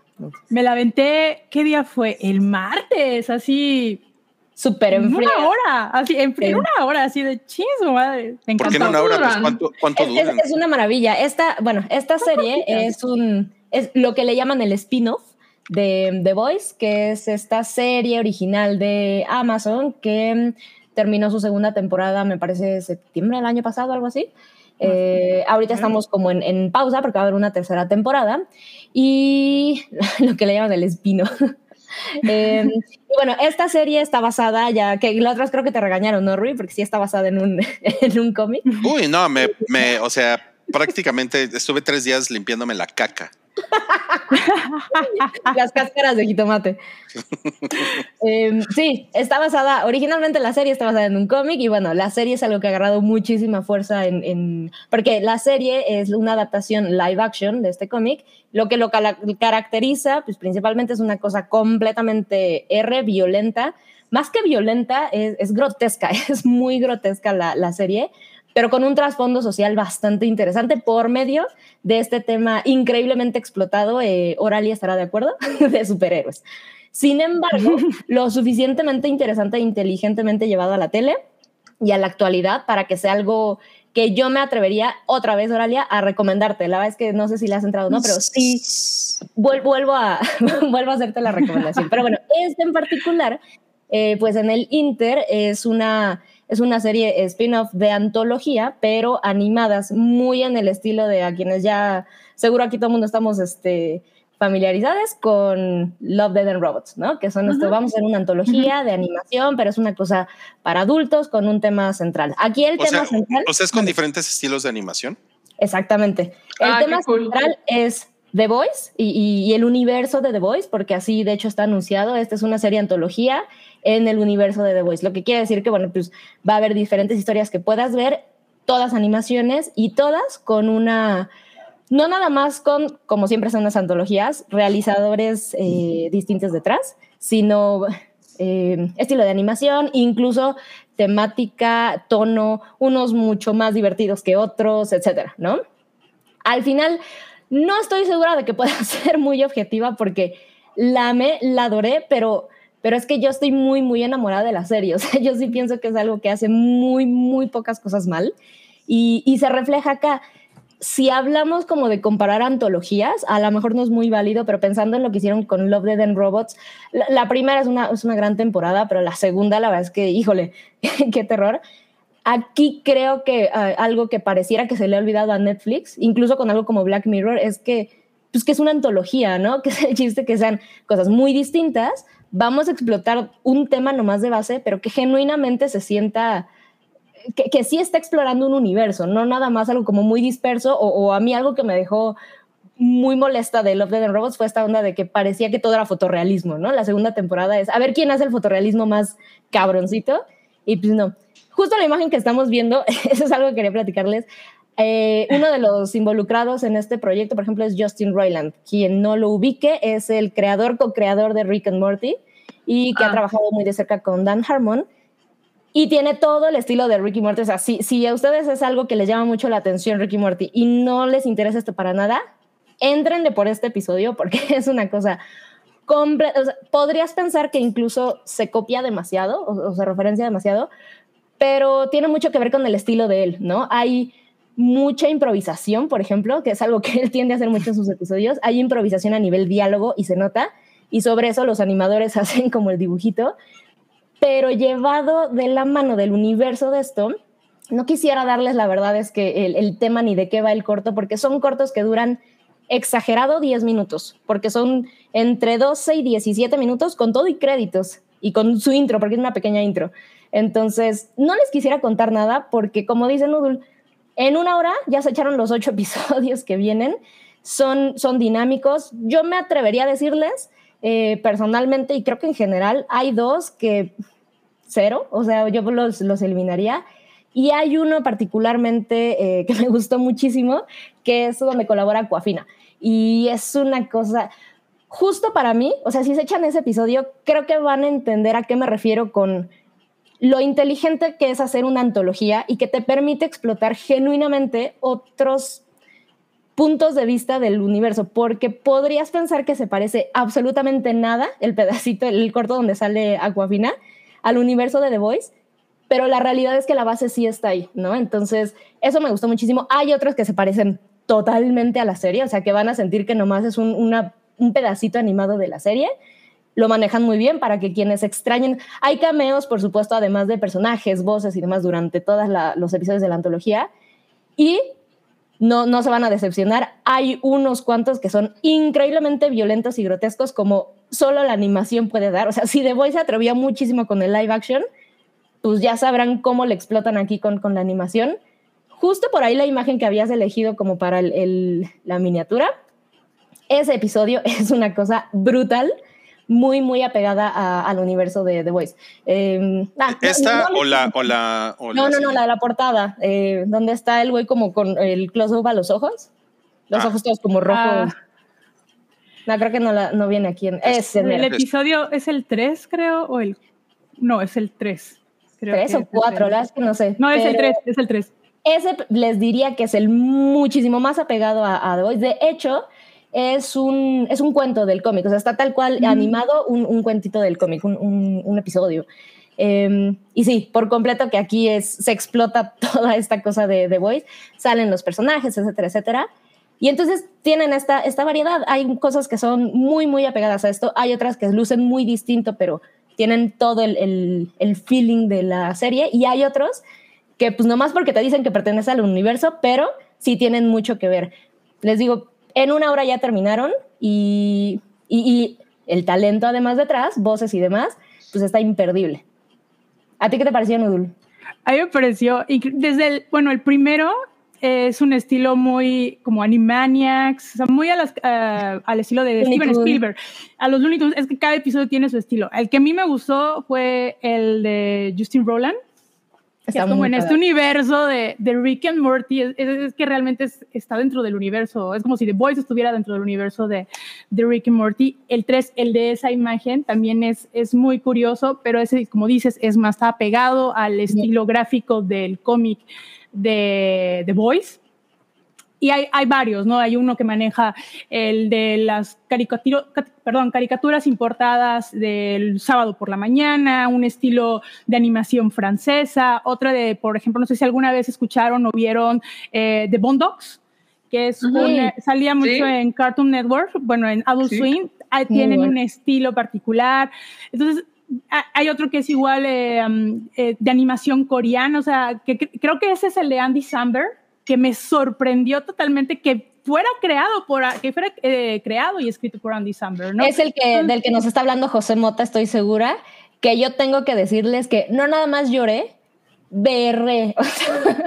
evidentemente tiene mucho que ver con, cosas particulares, pero, pero incluso eso, perdón, Nudul, pero rapidísimo. No te preocupes. Sí quería rescatar esa parte de ese no nada más se trata como de esta onda de festín de, de, violencia y demás o denuncia social que hay alrededor, sino hay episodios, o sea, hay uno en, en, particular que es, que es una cosa solo muy bonita, ¿sabes? Es muy, muy bonita y es, este, es linda, o sea, no tiene que explorar. Por ahí decían que si era el Animatrix, no, tampoco me atrevo a compararlo con Animatrix porque no, estamos muy, muy lejos. No. Pero, pero la verdad es que sí, sí es un producto muy, muy, muy increíble. Y ese, ese que comentaba José Mota, perdón, sí, este, sí, justo, es una cosa que es el, si no les gusta la violencia, nada, por ejemplo, hay algo también ahí, ¿sabes? Y con una animación chulísima. Y los tiempos, eh, como dices, creo que hay uno que dura como nueve minutos, el más largo dura como 20, 22 minutos, y creo que funciona muy bien como una antología. No creo que si fuera como una serie ya de cajón, sea, de que, ah, ok, vamos a tomarnos de, nos gustó, no sé, tal estilo de animación y lo Ah, vamos no, a trasladar. No, no, no, así de invitar a, a, este, a varios este, animadores a la- eh, y que hagan aquí su proyecto, como lo que hicieron con Star Wars, más o menos así, ¿Mm? de varios, de varios países, de, de varias empresas animadas, de la misma industria animada, invitarlos y que participen en otra temporada que espero que sí la hagan, funciona perfectamente, la verdad. A mí me pareció, o sea, se me fue volando, o sea, se me fue como Ah, agua el tiempo. sí. No Y mames, ya cuando me di cuenta, ver. ¿cómo? ¿Ya terminó? ¿Por qué son seis nada más? Ocho nada más. Son ocho. O ¿por qué sea, son, ocho son ocho y súper cortitos. Sí, súper cortitos, pero los disfrutas y creo que sí los puedes volver a ver y revisitarlos y, y ver qué detalles fueron los que se te perdieron. Porque a lo mejor lo vuelves a ver y dices, oye, es que en la primera vista que le di no vi esto, ¿no? O no le entendí bien a ese diálogo. La verdad, se los recomiendo más que lo escuchen en inglés. El doblaje al español real- realmente no se me antoja. A lo mejor también está bastante no decente. Por ahí decían que si tenía el mismo nivel de violencia que Invincible, sí, creo que está a Son los una- mismos, Está es la misma gente detrás, es eh, Sí. Seth Rogen, y, eh, Ivan Goldberg y su equipo. Sí, es lo mismo. No, qué chingón. Entonces sí está bastante cool. recomendable. Muy bien. Y preguntan que cuál es la mejor antología, si The Voice o la de Shakira. Ah, La de Shakira. No, no. De ahí sí. Ya sabía, ya sabía que iban a decir eso. Definitivamente. No, pues vamos a, la- a nuestra siguiente cosa que vimos esta semana y aquí es Oralia contra la, la película de Almodóvar que está nominada a los Oscar, ¿no? Está Mm. nominada muy poquito, nada más a Mejor Banda Sonora y Mejor Actriz Principal con Penélope Cruz. Y fue todo lo que está para los Oscars. Pero ya es que estamos en... Seguimos todavía en... Este, vamos a ver todo lo que está nominado. Y tocó la semana pasada ver Madres Paralelas. Y qué película tan cabrona. De O sea, plano. sí, sí. O sea, ok, eh, comienza la película presentándote a dos mujeres, a el personaje de Penélope Cruz, ella es la protagonista, y ella es este, una activista, una este, es fotógrafa y este, de productos y demás, pero también hace, hace está, está colaborando con, otra- con mujeres de su pueblo porque quieren este, hacer que se haga, que des, no sé, que saquen a las, que abran un pedazo de tierra para sacar los huesos de sus familiares que fueron asesinados durante la guerra civil. Oh my God. Entonces ella está buscando, conoce a un este a un antropólogo y demás.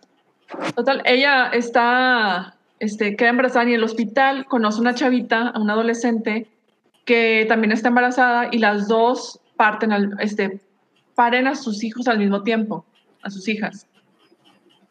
Y pues después de esa estancia en el hospital, pues siguen este, se- manteniéndose en contacto y demás. Y pues a partir de ahí se va desarrollando toda la historia de la relación entre ellas dos y del lazo que comparten a partir del hecho de que pues es- compartieron una experiencia muy cabrona en el hospital juntas.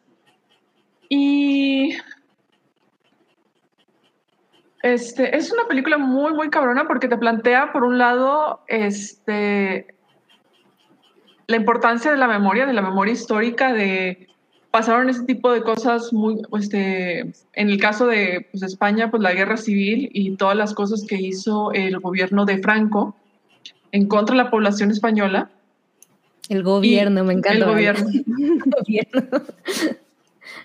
Y cómo la manera, o sea, y cómo es la manera de, de pues, de, cierto, pues, de muchas familias de que, oye, pues es que se lleva, llevaron a mi papá, lo desaparecieron, se llevaron a mi abuelo, nunca supimos de él, lo estábamos buscando. Y que por generaciones, o sea, porque en el caso de Penélope Cruz era su bisabuelo, si bien recuerdo, entonces está toda esta cuestión de que pues son las, este, los familiares que siguen buscando a sus seres queridos y que están buscando este, encontrarlos y cerrar ese capítulo. Y menciona también Penélope Cruz un momen- en un momento de la película que la guerra no acaba hasta que se resuelva eso y encuentran a sus muertos. Y por otro lado, con la adolescente, pues te plantea, por otro lado, el derecho al olvido. O sea, el derecho a olvidar, este, si, si el personaje de Penélope Cruz se mueve a partir de la memoria y querer recordar y querer este, honrar a las personas que fueron desaparecidas, a toda la gente que sufrió, el personaje de la adolescente, que se me fue el nombre de la actriz en este momento, también hace una muy buena interpretación, este, plantea de una manera un poquito más ligera, un poquito más, este, no tan, porque pues el- se nota que Almodóvar quería tocar este tema de la, de la memoria y del peso de la guerra civil, pero te plantea también el derecho al olvido. Al de Milena, Milena Smith, este, gracias, Nulchi. Eh, te plantea el derecho al, al- te plantea, a lo que me refiero con derecho al olvido es el derecho de olvidar que te pasaron cosas culeras, o sea, que pa- pasaste un trauma este, y una violencia muy fuerte, este, vi- violencias muy fuertes y lo que quieres es simplemente sobrepasarlo, o moverte, olvidarlo, no tener nada que ver con, con ese pasado que te esté recordando que sufriste algo muy fuerte.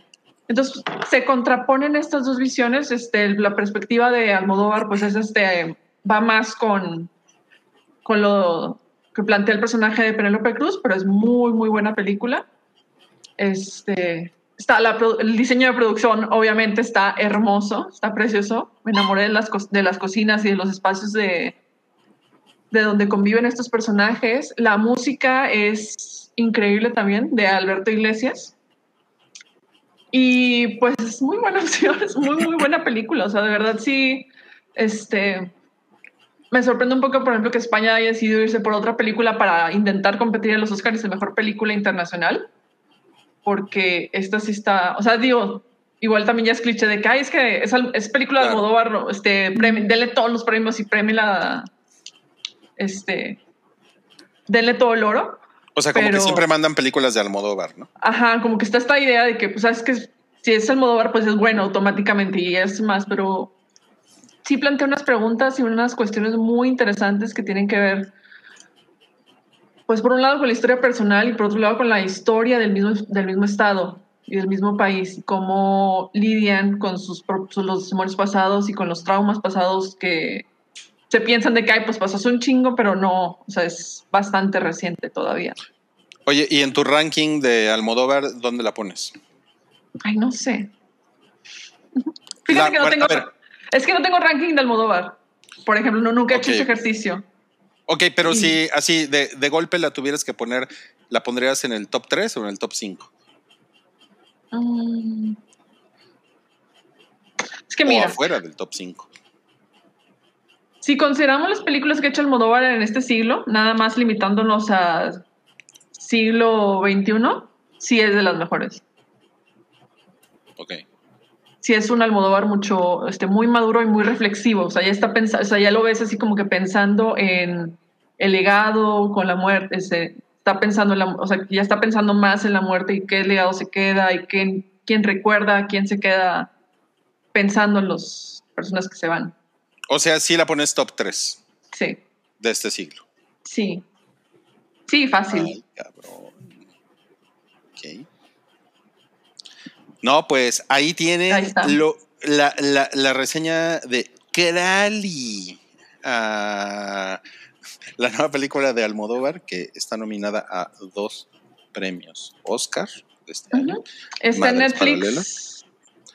Y, también, aprovechen en- que subieron a Netflix. O sea, yo sé que, por ejemplo, Movie y Prime ya llevan mucho rato con sus ciclos de Almodóvar, pero Netflix ahora que pues este pueda sacar esta, pues consiguió también los derechos para distribuirlas y están ahí todas. Entonces ya no tienen excusa para no darse la vuelta y ver las películas de Almodóvar, de- este, curiosear para ver qué tienen o de que por qué la gente este, lo adora tanto. y, en la- y si, Entonces- y si viven en la Ciudad de México, está en la Cineteca también ahorita. ¿eh? Pueden, pueden ver cine, no sé en la Cineteca, eh, en Monterrey hay Cineteca, ¿no? Sí, sí, sí, Cineteca, y, y- sí y estaba no sé si programada. De hecho, me había resistido a verla porque quería ver la Cineteca, pero porque me gusta mucho ver las películas de Almodóvar en el cine, por, por el hecho, por toda la, la dedicación que le da a los, sus diseños de producción. Pero simplemente así como que no se acomodó, no se pudo y dije, bueno, ya, no la puedo seguir dejando pasar, ya vamos a verla. Y Justo la tenía para este fin, Oralia, pero Ujú. ya, ma- mañana a ver si me da tiempo porque sí, se me antoja muchísimo. Oye, Cabrito, ¿ya viste Madres Paralelas? Sí. Ya nos había contado. Ujú. ¿Y Sí, ya la vi. ¿no? ¿Estás contento? Ay, espérenme. Este, me, me gustó muy cabrón. eh, además es de esas cosas que ahorita estaba escuchando a Oralia y dije, ah, se detuvo exactamente donde se tenía que detener al contarla, hacer la sinopsis, porque como muchas de las películas que ha hecho últimamente Almodóvar, pues es como un, hay un misterio, ¿no? Hay, cosas que descubrir y son bastante impactantes. Y yo lo único que creo es que a mí no me encantó como amarra. O sea, el final fue, fue como, ah, ah, ya. Esa, esa parte fue para mí rara. pero- Terminó muy en seco la película. Ajá, me- yo sentí un poco eso, pero por ejemplo, a mí la anterior, eh, la de Banderas, ¿cómo se llamaba? Pasión y Gloria. Dolor y No, Gloria. Dolor y Gloria, siempre la confundo. Pinche título. Ese es Top Gun, ¿no? Ese es Top Gun, ajá. Eh, por eso la confundo. Esa, no mames, estaba yo así, ah, toda la película me pareció brutal. A- aquí te digo, me encantó muy cabrón y justo el final fue como, no, no, no la acabes así, no sé, pero, pero es maravilloso. Ay, no, yo a mí el final Muy sí me hermosa. pegó mucho. Sí, Muy estaba así como Pero que entiendo- destrozada de que. Pero entiendo por qué. Lágrimas. O sea, porque hay- lo que pasa es que siento que está como. Hay, hay como una desconexión entre la- justo la parte de la, de la guerra y lo que pasa con ellas como madres. Entonces, o sea, a mí un, no, en, no embonó, me explico es, eso. Como yo lo quería, no significa que no Claro. pase. Simplemente mi expectativa era otra, pero es, uf, no mames, es increíble. Y, Penel, y Penélope está cabrona eh, aquí. Sí, espectacular. P, por favor, P. La, la señorita, la señorita P. Además, eh, Es- am- La señorita Madu- P es Miss Piggy, ¿no? Sí. Ajá. Por favor, no me vengan a robar nombres acá. A, a mí antes no me gustaba tanto con discusión. Penélope Cruz, pero ahora me parece que, que, que ha madurado cabrón, se ve increíble. Se ve cabroncísimo. O sea, ¿estás hablando nada más de su físico? Sí, o sea, físicamente antes era una persona que, que no me causaba mucha, mucha gracia, o sea, de hecho me repelía, ¿no? Un poco verla. Y ahora soy. ¡Qué chingón!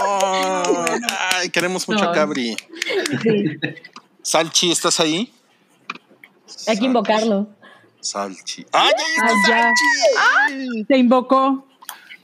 Se Hola, hola. Aquí estoy, Hola. Viendo y escuchando todo. ¿Qué tal, Salchi? ¿Cómo, ¿Cómo te encuentras esta noche de 4.20 en, el, en la hype? hype? Completamente faltándole el respeto a la fecha. ¿eh? Estoy así, tomando agüita. Yo creo que todos, ¿no? Exacto. No, yo Yo- no, yo no. Puede Ya se acabó mi té. Yo Yo tenía permiso. Yo, yo lo único que estoy cumpliendo es el monchi. Me acabo de echar unos Doritos Flaming Hot. Uh, Uy, Pues miren, vamos a cederle para la siguiente cosa que vimos en la semana. Vamos a cederle la palabra a Noodle y después se van a unir Salchi y Cabri, por supuesto, porque ellos también ya la vieron. de la Ok. Esta, esta película que se llama Fresh, Fresco. Fresco, que, le, que la encuentran ustedes, como diría el presidente, Fresco. La encontrarían en, es- encontrarían, encontrarían en Star Plus. ¿ok? Exactamente, es que la puedes encontrar ahí en Star Plus. Yo siempre me confundo entre Stars y Star, Star Plus. ¿Cómo se Sí, dice? es un- Es confuso, sí. Es confuso y por eso hubo el pleito legal con Stars y Ujú. Star Plus, de que sí había esa confusión. Pero bueno, vamos a pasar. Pero, a esta pero eso evidencia a los señores que ninguno quiso ceder. Prefirieron lanzar Sí, cosas tontas. Y confundir a su audiencia. Exacto. Prefirieron Exacto. ponerle stars a dos cosas en, en lugar de ir a terapia. Bueno, la otra app está en la otra app de Disney Plus. Vamos Ajá, a, exacto, exacto. vamos A a, ver, ser más, lo- más cortos y, y directos. Bueno, esta película, Sí. les voy a ser sincero, eh. Mm, Le entré sin saber absolutamente nada. No vi trailers. eh, realmente la vi porque soy muy fan de Daisy Edgar Jones, desde que interpretó a Marianne en Normal People. Soy muy fan de esta chica. Entonces dije, ah, sale ahí. Ya está como Ujú. que su introducción eh, aquí en Hollywood. Pues vamos a ver de qué va, ¿no? Pues esta es una película de, pues, de, de- es una comedia de humor negro con un tintes de thriller que a mi parecer también tiene algún aire a una revenge movie de algunos elementos, ¿no? Esta es la primera película de Minnie Cave. Ella principalmente este, dirigía videos musicales, por eso hay, hay algunas estéticas que se ven dentro de la película que son muy, muy monas. Y es un guion de Lauren Kahn. A ella no la tengo para nada en mi radar, solamente que es- investigué y ella hizo una película, bueno, escribió una película que se llama Ibiza con Gillian Jacobs. Ah, la sí verdad- vi. Bueno, eh, mm, creo que estaba en HBO Max, creo- pero creo que en el gringo, la verdad. No, no sé en qué plataforma estaba. Sí, Estaba en Netflix. Ah, en Netflix. O no sé si todavía México. esté.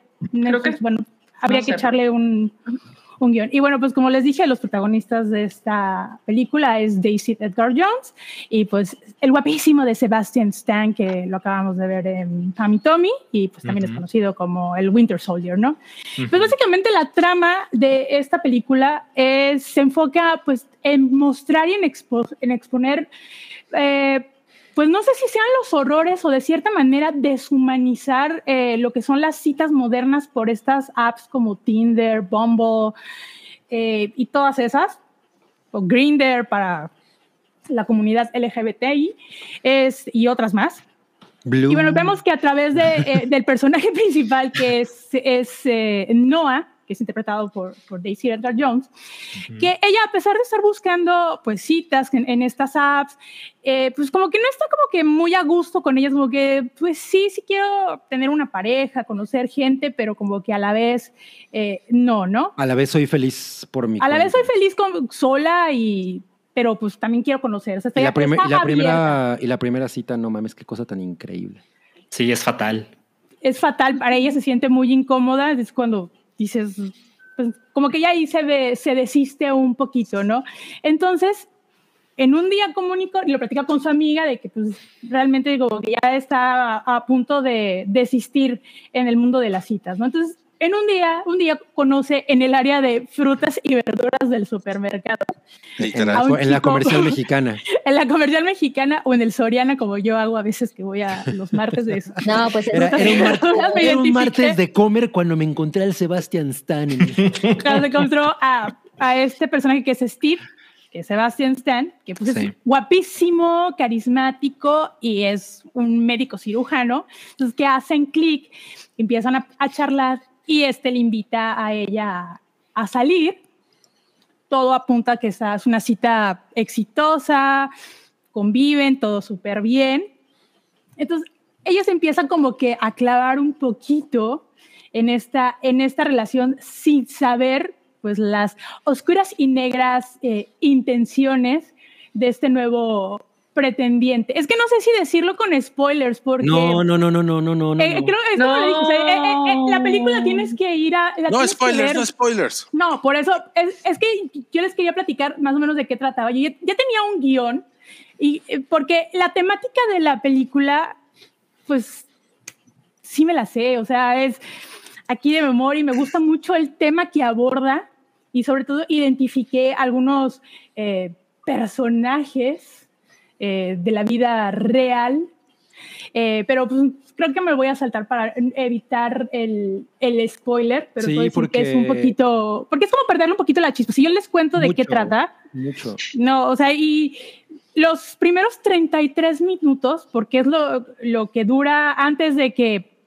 te puedan poner eh, los títulos iniciales de la película, que eso me pareció bastante interesante. Y es una técnica que ya se vio en Drive My Car, pero en Drive My Car fueron en el minuto 45, si no mal recuerdo, pusieron el título de, de la cinta. Aquí se ve un poquito replicado, pero en el minuto, en el minuto 30. Híjole, yo no, yo no haría mucho, yo no haría mucho, no, no spoilearía nada de esa manera, ¿eh? No, entonces digo, es que, a- es que les voy a decir una cosa. Yo, yo le entré sabiendo a, a que, se, que, iba, que, era- que iba a un rumbo oscuro, pero y Salchi me dijo, no, Beli, no sé qué, pero dije, ya no voy a ver más.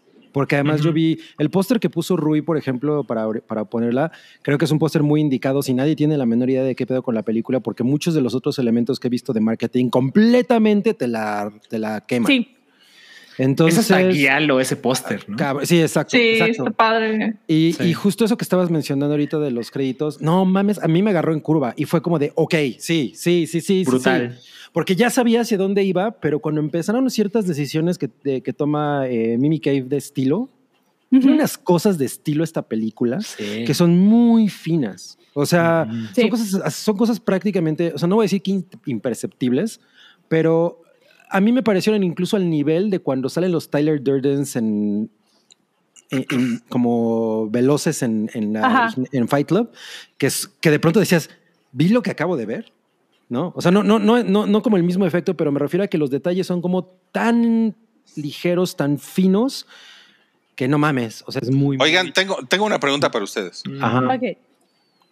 ¿Es como American Psycho?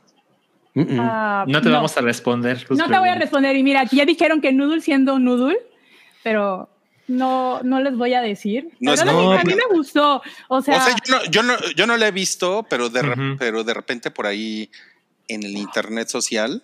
como que O sea, yo, yo- yo creo que podrías encontrar como algunas similitudes, pero siento que hay cosas en esta película que yo no había visto planteadas de esta manera. Hay conversaciones y situaciones que, que en realidad son cabronamente incómodas y no es una película precisamente gory, pero, pero la manera en la que Correcto. están abordadas ujú. son incómodas.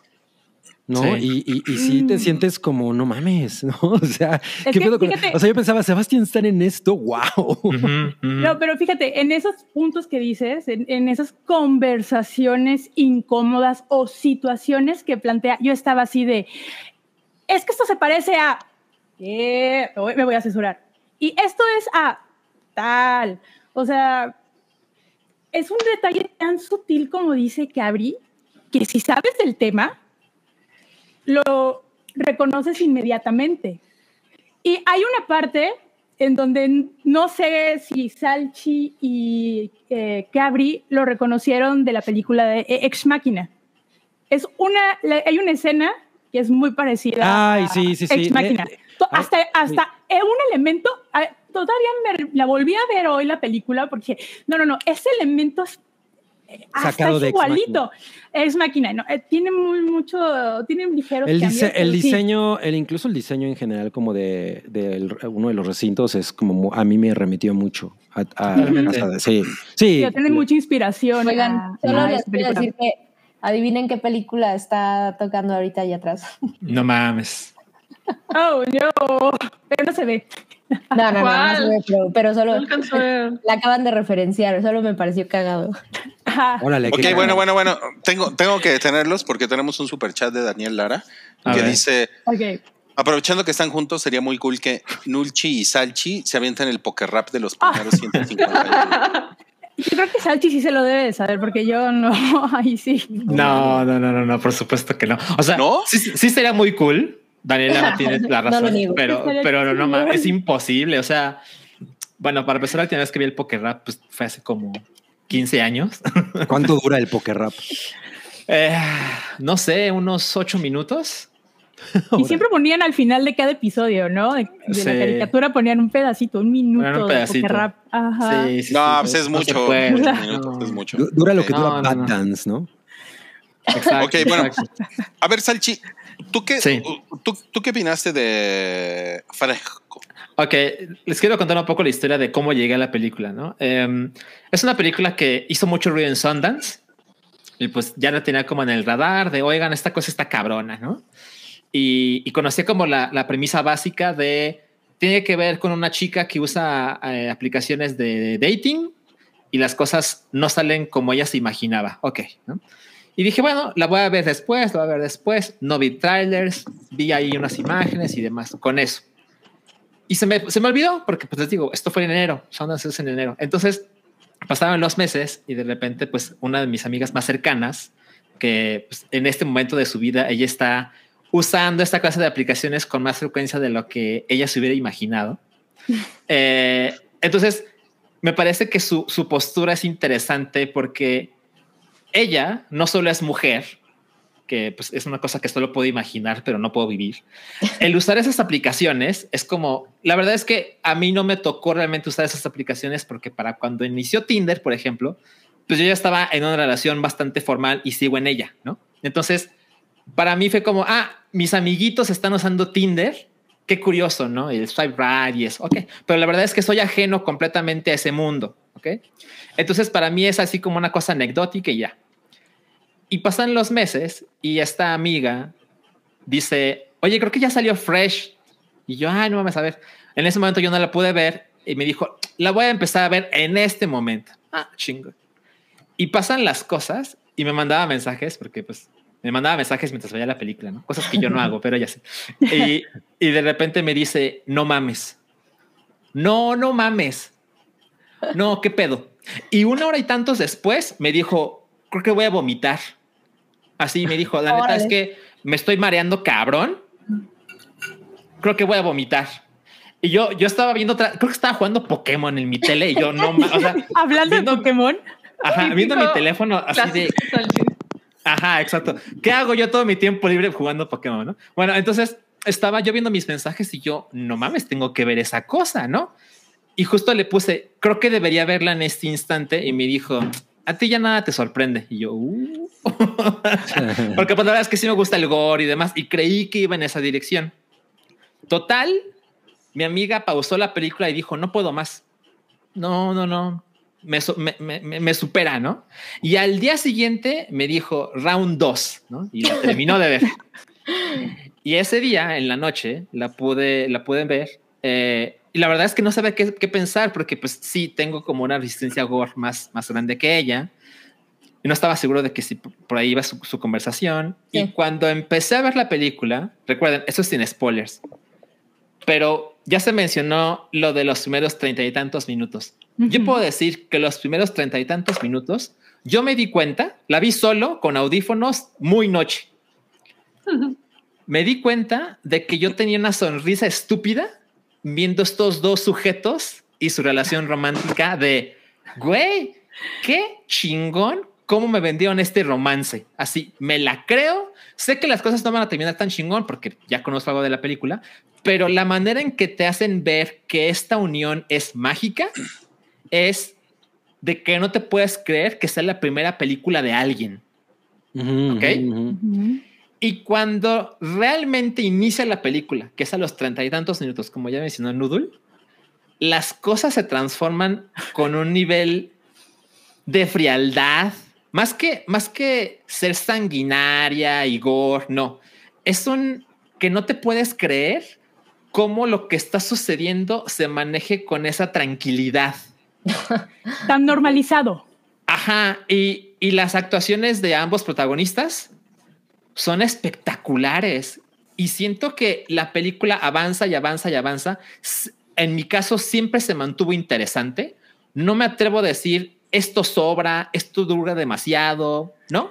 Y para cuando terminó la película, que ya eran las primeras, los primeros 40 minutos del 8M, pensé, Wow. no mames, qué película más cabrona para ver las primeras horas del 8M. Estoy, estoy babeando de emoción. El modo No en que mames. remata, Ay, Dije, muero por verla. creo que interesante. todas las mujeres, sobre todo mujeres jóvenes, ustedes interpreten jóvenes la edad que quieran, pero todas las mujeres que usan esta clase de aplicaciones deberían ver esta película porque es emocionante, es divertida, visualmente, o sea, como dijo Cami, tiene un chingo de estilo. Hay muchas, muchas cosas que la hacen muy recomendable y quiero insistir, no crean que es porque el póster, el póster es una mano cercenada, por ejemplo, en el otro póster, no es que puso Rui. Este, uno se puede imaginar que se puede volver super gore, no lo es. Por ahí no va. No, no, esas cosas que pueden llegar hacia allá están manejadas muy, muy pro, y pro, o sea, no, no.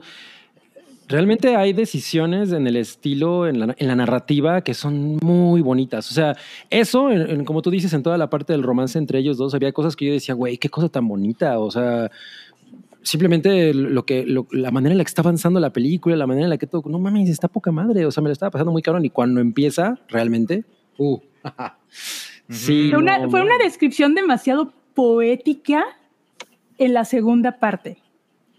No sé cómo ustedes eh, lo vieron. Yo lo veo de este punto. No es tan ¿Cómo, obvio. cómo, cómo, cómo que poética? O sea, pues cómo es una poesía. O sea, es que... ¿cómo Depende de si es de Paco Stanley, pues es. No, no, no. O sea, es que es, es- Dudo mucho que no tiene que, ser, tiene que ser gore para insinuarte qué está pasando en la, en la segunda parte de la película. O sea, es como eh, ver un poema o una alegoría a lo que está al tema. Es que no, no, no, no, no quiero spoilerear. No, Ajá, sí, sí, sí. No, sí. no, es Es- que la, entiendo. la- la tienen, la tienen que ver, porque yo leí muchos comentarios de mucha gente que decía, no, eh, como la amiga de, de Sati, es que no la aguanté y voy a hacerle una segunda vuelta, ¿no? A lo mejor no tienen el estómago para o, o la, para poder verla, ¿no? Entonces, Como la amiga de Salchi. Como la Sí, pero, justo como, como lo mencionan, es que no va por, o sea, si uno les dice eso, a lo mejor van a decir, no, pues a lo mejor es como mártires, ¿no? Claro. Ajá, y no, no, ¿No? va. Y o no, como que no American eso. Psycho, que es lo que yo pensé. Pero el- es justo el- la, la- es- vamos, y regresamos a lo de a lo de Texas Chainsaw Massacre. O sea, es una película que parece ser mucho, que cuando tú la recuerdas en retrospectiva, piensas que viste algo mucho más gore y mucho más violento de lo que realmente está Sí. en pantalla, ¿no? O sea, Ujú. porque justo la manera en la que está contada te da esa, esa, esa vibra. Entonces, a mí también me empezó a incomodar muy cabronamente y no por, no, o sea, por la situación. Es la, es la pura situación. Claro. ¿no? Entonces ahí- hay un manejo muy cabrón de dirección que creo que está a poca madre. Yo nada más voy a decir que, bueno, yo sé que a ustedes les gustó, pero hubo una parte en la que yo sentí mucha similitud con otra película, una de Jordan Peele. Sí, o sea, sí, no, o no sea, puedes- ya no en esa parte, o sea, no, es muy obvia y dije, va a pasar esto y tal cual. O sea, No digo, spoilers, va muy Jordan buena, no es spoiler. es Cierta una película de Jordan Peele. Es cierta película de Jordan Peele. Twilight Zone. es Twilight no, la, la de Nope. Ándale, que todavía no se estrena, ¿no? Igualita Este, Nope. Pero sí, estéticamente la historia está muy bien y muestra esa la vulnerabilidad de las mujeres que desafortunadamente suele suceder cuando aplican este tipo, utilizan este tipo de aplicaciones de citas. Decir, yo lo entendía así, ¿no? Y que al final hay un, es un final satisfactorio. Hasta ahí. Pero sí hubo un momento en el que dices, no, pues es que ya llega, de tan bonita que estaba, y llega, llega a esa parte del guion, de la película, y dices, ah. Perdón, Nux, rapidísimo. Em, es película. ¿Cómo cuánto dura? ¿Es, es cortita? Como una hora y como media, ¿no? como hora y media más o menos. No, como, Dura no, hora 54. Ah, sí, es cierto. Sí, sí, sí. Sí, porque de hecho por eso. No, porque, porque de hecho por eso de la decidí. No, dura, dura 20 minutos. Uy, se siente rapidísimo. 45. Ajá, es que esa es que la otra ventaja. O sea, cuando ya estás en. Cuando te aparecen los títulos iniciales, dices, ¿qué onda? ¿Por qué estoy en el minuto 33? O sea, se te van como agua. Y ya la segunda parte igual, o sea, hasta la disfrutas. Digo, a mí no se. No sé, a mí no se me hizo incómodo. Tal vez soy muy rara. O sea, las- no sé. O sea, yo me emocioné porque sí identifiqué muchas cosas rara. que yo sé. Nudula rara. Porque eh, eh, yo lo sé, digo, me encantaría platicarlas ahorita, todas las cosas que identifiqué. Eh, hay ciertos diálogos de uh, ciertas cosas. Digo, no manches, es- eh, eh, tiene una similitud con esto y con esto. Vuelvo a repetir. Pero mejor los invito a que, lo, a que la vean y si tienen dudas, me manden un mensaje y lo podemos platicar. Ah, Pero- está muy cool. Ya Sí, ven, si, no, si nos surge recuperar Spoiler Boiler. Sí. Ándale, para cosas así. Para, toda- para todas esas cosas, sí. Este es el tipo de película que funcionaría mucho un spoiler boiler. Totalmente. Muy bien, bueno, eh, nos, no- nos están poniendo aquí en Superchat si el, da- el demonio y el demonio regio pueden decir un platillo de su menú. Pero es la demonia regia. La Es la demonia regia, exactamente. A ver. Ah, pues este, yo les puedo decir que estoy estrenando platillo. Tengo mis jícaras con su chilito a la diabla. Con su O sea, ¿te comes la tequilita y- jícara? ¿Es jícaras? Pero le pones su mezcal y te la comes. Su mezcalito. ¿Qué tal? El, el demonio va a Oaxaca. Próximamente su mezcal. Bueno, y el, y el, y el platillo regio del, del demonio. A ver, Oralia, ¿cuál sería? Ah, Pobre Oralia. Ya. Órale. ¿Cuál? Dicen que sí, chicharrón. ok, una ayuda de Cabri. A ver, ¿cuál es, eh, eh, el demonio abre una sucursal en les Monterrey? tenemos Ya, ya va, órale. barbacoa de berenjena. De berenjena. en salsa roja, acompañado de los sesos de un cabrito. Ay, que por cierto, no pensé que iba a decir eso, Oralia. Que por cierto, Que, que en Daemonias hay versiones veganas. exacto. Ajá. Sí. Para todos. Daemones ya se está poniendo a la moda. Que- y que iba a decir que están desapareciendo las sucursales de Cabrito en Ciudad de México. O sea, cada vez hay menos. Es que ya es más caro, es mucho, mucho más ¿Es caro. eso? Sí, es que lo, lo que pasa es que acá han abierto muchos restaurantes así como que de lujo para cabrito. Mm, Entonces está aumentando mucho el precio de los cabritos, este, tanto los producidos aquí en Nuevo León como los que vienen de Zacatecas, de San Luis, de Coahuila. Y pues está encareciendo todo muy, muy fuerte. Ah, la gente ya no lo paga. No, pues con razón. Porque antes así, por lo menos aquí en Eh, no, pues es que era un- como cuatro. No, y acá era un platillo popular, o sea, lo podías, o sea, una, una familia este, podía comprar un cabrito sin problemas y ahorita pues comprar un cabrito te sale, o sea, en, un lugar fresa, sí te sale, o sea, comprarlo crudo y todo para hacerlo en tu casa, te sale arriba de 800, 900 pesos. ah, ma- Es como comprar barbacoa en la Ciudad de México. Ya es insostenible, oigan. Es un tanque de gas. Miren, yo no les voy a decir, por supuesto, nada que hacer, nomás les voy a recordar, sin, sin hipocresía porque yo como carne, pero recuerden que el cabrito es un bebé. Sí. Exacto. No, Rui- es un por eso Rui no come. O sea, No más. Yo no como cabrito, Rui no tampoco comer como cabrito. lechón, tampoco como pulpo. Pulpo. Sí. Chócalas, Porque mi Rui. Bueno, pero puedes com- comer impossible cabrito. A ver, tenemos otro superchat que dice: ¿Cuál es el trago favorito de Peddington y Peddington? Paddington. No, pues no hay, no hay Peddington hoy porque no hemos llegado a esos niveles, pero ¿cuál es el trago favorito de Peddington? El zombie killer. Con ese se pone bien pinche. hasta el culo. Pero le pone mermelada, ¿no? claro, le pone, le pone miel de maple. Ok, Cloud dice, ah, caray, ¿acaso mi sueño se hizo realidad? Hypa jueces, Hypa jueces cada semana y el que era el principal los martes cada dos semanas. Quiero mucho amor de, Wow. quiero mucho amor de mi amigo. No, pues recibe de mí hoy, mañana y siempre mucha paz, pero sobre todo mucho, mucho, mucho, mucho, mucho, mucho amor. Me salió de la chingada mi corazón. Y este tenemos otro, otro de Cloud. Amigos, necesito intervención. Ya me metí 90 horas a Elden Ring. Y no sé cuánto me falta para el final. No se pierdan Wow. Meteoro hoy. Quiero San Minuto. No, pues a ver, Salchi. Se llama Meteora. Meteora. Autocorrector. Este, seguro. A lo- No, pues este, la verdad es que Elden Ring se ha vuelto como el, el, el evento gaming de lo que va del año. Y pues de las 90 horas que dice Cloud que lleva, pues es que es muy variable. O sea, te puedes tomar 30 horas y vas de principio a fin, o te puedes tomar ahí mil horas si haces todo lo que se te ofrece. Y pues sí, aprovechando lo de, lo de Meteoro, eh, hoy, hoy es el episodio 2 de Meteora, iba a ser a las 10, pero, pero Rui lo arruinó.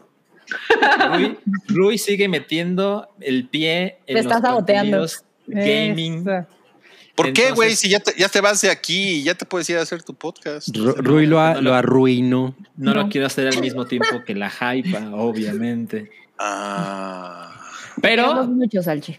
no, pues yo ustedes, pero ya lo puse a las diez y media. Entonces, pues para que le apuren, ¿eh? Para que le apuren. Métanle 40 pata. minutitos. A ver, San Minuto. También va a ser muy rápido, pero tengo que recomendarles una caricatura que creo que está bien poco valorada y se llama Clarence. Ahora que ya está en HBO Max, pueden entrarle a todas estas caricaturitas como de Cartoon Network. Recuerden Sí. que Cartoon Network en algún momento, no sé si lo sigue haciendo, pero apoyaba un chingo a creadores nuevos y entonces hay unas ¿Mm? joyas como Steven Universe, etcétera. Clarence, la verdad es que es una cosa que, que yo les recomendaría. Es una cosa que pareciera muy, muy infantil, pero si me preguntan, creo que es algo que cualquier adulto que tenga que ver con la crianza de niñas tendría que ver, porque es una cosa preciosísima de cómo hay, eh, pueden ser de muchas formas a, una edad muy pequeña. Y sí, una caricatura que por supuesto que está dirigida a un público, pensaría entre 8 y 12 años, pero como todos estos productos tienen muchísimo valor para los adultos. Ahí está en HBO Max, no lo duden. El doblaje está bien chido. Chingón. Te gané reloj. Ay, No, wow. mames, qué chingón. La primera intervención de relojito en, Y lo este, hizo en polvo. este- en este podcast. ¿no? Wow. Relojete. Relojete. Diego Núñez, ya ando en México, pero en Puebla. Sad. ¿Por qué sad? Pues si hay camotes. Pero no vive en Puebla, a lo mejor. Ok, sí. ¿Dónde se Ajá. juntan los fans del hype aquí? Ya te dijeron que de a. Santiago debe saber. Sí, sí, sí. Sí, cierto. Rafael Rangel, felicidades por su entusiasmo y alegría. No mames, ve, ve nuestra alegría. y pusieron un te queremos, Sam. Ah, Los quiero. Nada más a Sam. todos, Sí. todos queremos a Sam. Sí. Rubén PR dice: Feliz Mario Day, su personaje favorito de la saga. ¿Cuál saga? Mario ¿Cuál Day. saga? Es Mario Day. La Pero- saga. Pues de los, de los Mario- 800 juegos de Mario. Pero eso no es una Sí, Super saga. Mario. Claro que sí lo es. El sí, hype es una saga. saga. Es una saga. Ay, no Mario- mames, o sea, la, la 4T es una saga, ¿no? Según tú. De No, las malas. de las malas. No, las pero. Pues sí, son un chingo de videojuegos de Super Mario, entonces.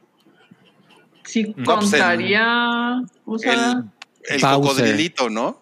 Ah, mira, personaje. Yoshi. Sí. ¿Quién es Ese. el cocodrilito? Yoshi ah, es ese el es Yoshi. cocodrilito. es un dinosaurio. Yoshi bueno, Yoshi 10. es Bueno, un gran personaje. Los cocodrilos y los dinosaurios tienen mucho que ver. No, el mejor es Bowser. Bowser. Y Noodle. El y fantasmita A mí- sale. El fantasmita. A mí me gusta Mario Tanuki. Es Mario. Tanuki. Es el de la colita. Sí, la ese. colita, sí, sí, sí, Las, están las bombitas también. Las bombitas, sí. Las bobombs, sí. A ver, Sam no ha dicho nada. Yoshi, Yoshi. Yo- Ah, yo- también el cocodrilito. el Yoshi's Island es una, una maravilla. Ok, Lo es. El cocodrilo. Por- No, pero no mamen con que saga. O sea, no mamen con que saga. No sé, es que ya. ¿Qué es una saga, Rodrigo?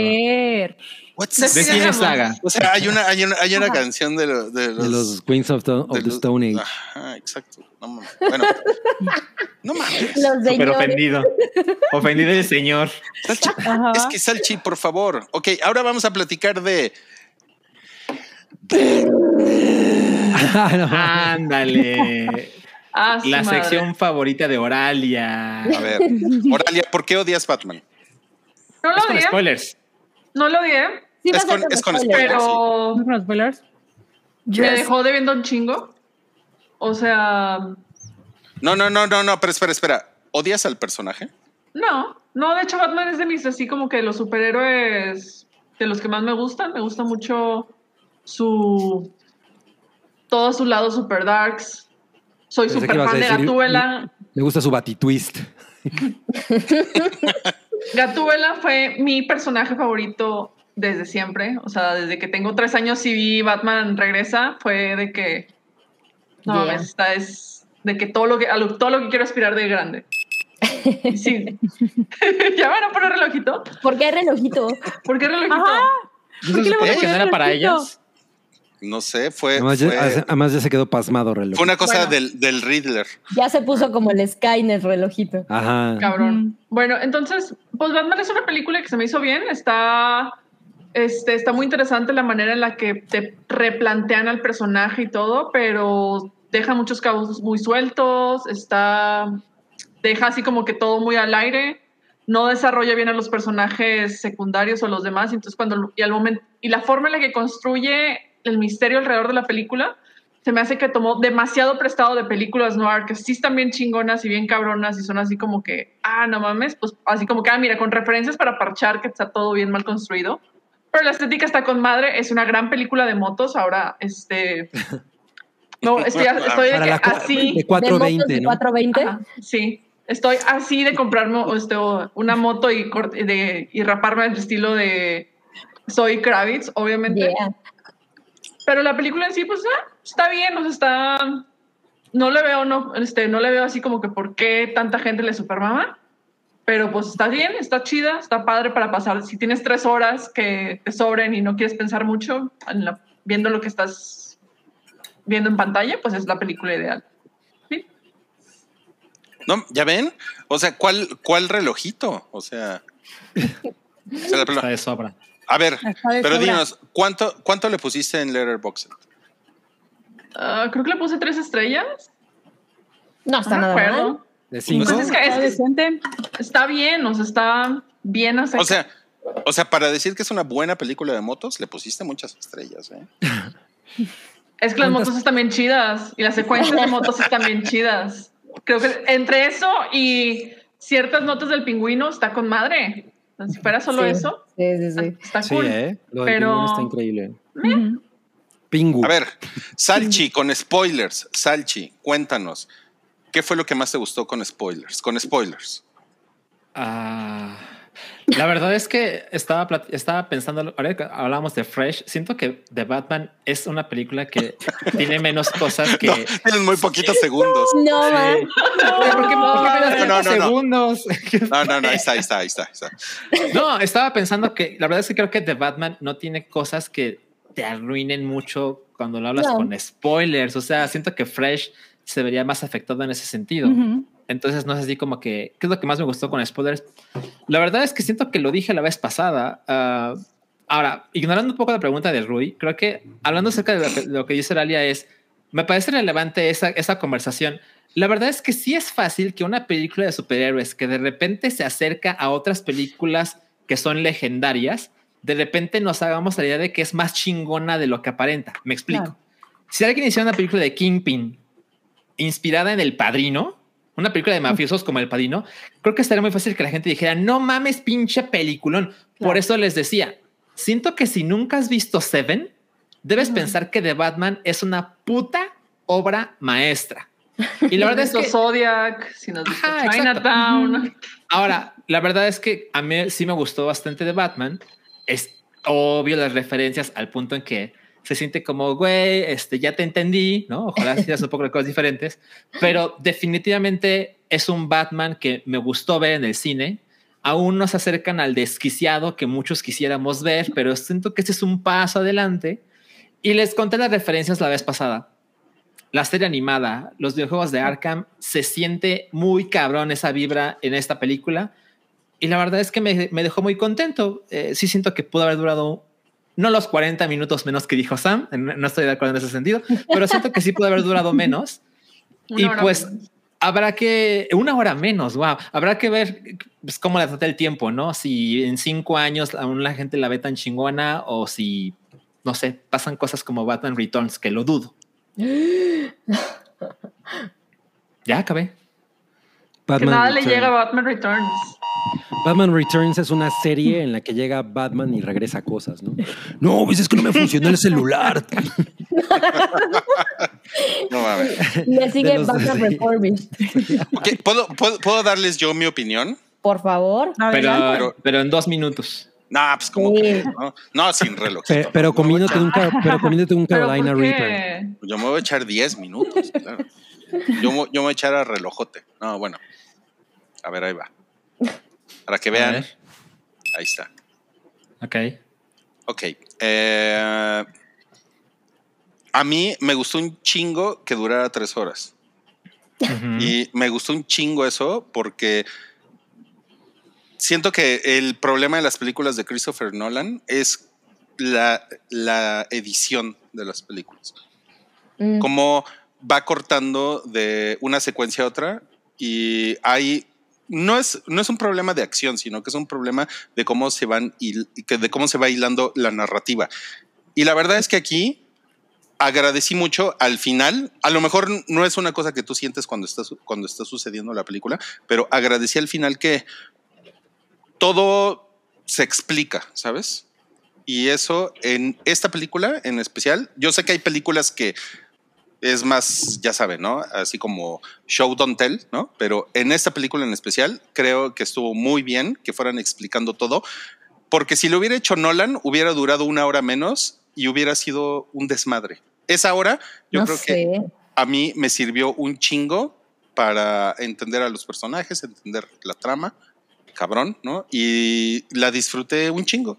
O sea, a mí la verdad es que me, me gustó cabrón, ¿no? Y le, le fui como agarrando, amé, a, amé- amé el, cuando sale el, el, el batimóvil, o sea, cómo, cómo se tomaron como todo ese tiempo para hacer esa escena, por ejemplo, que siento que, por ejemplo, esa, esa escena en especial, miren, me quedan 24 segundos, pero esa escena en especial es, es una escena que Nolan la hubiera hecho como en 600 cortes y siento que aquí, o sea, se tomaron, se tomaban todo el tiempo, ¿no? Así te ponen en la oscuridad y es una cosa que pasa desde el principio, ¿no?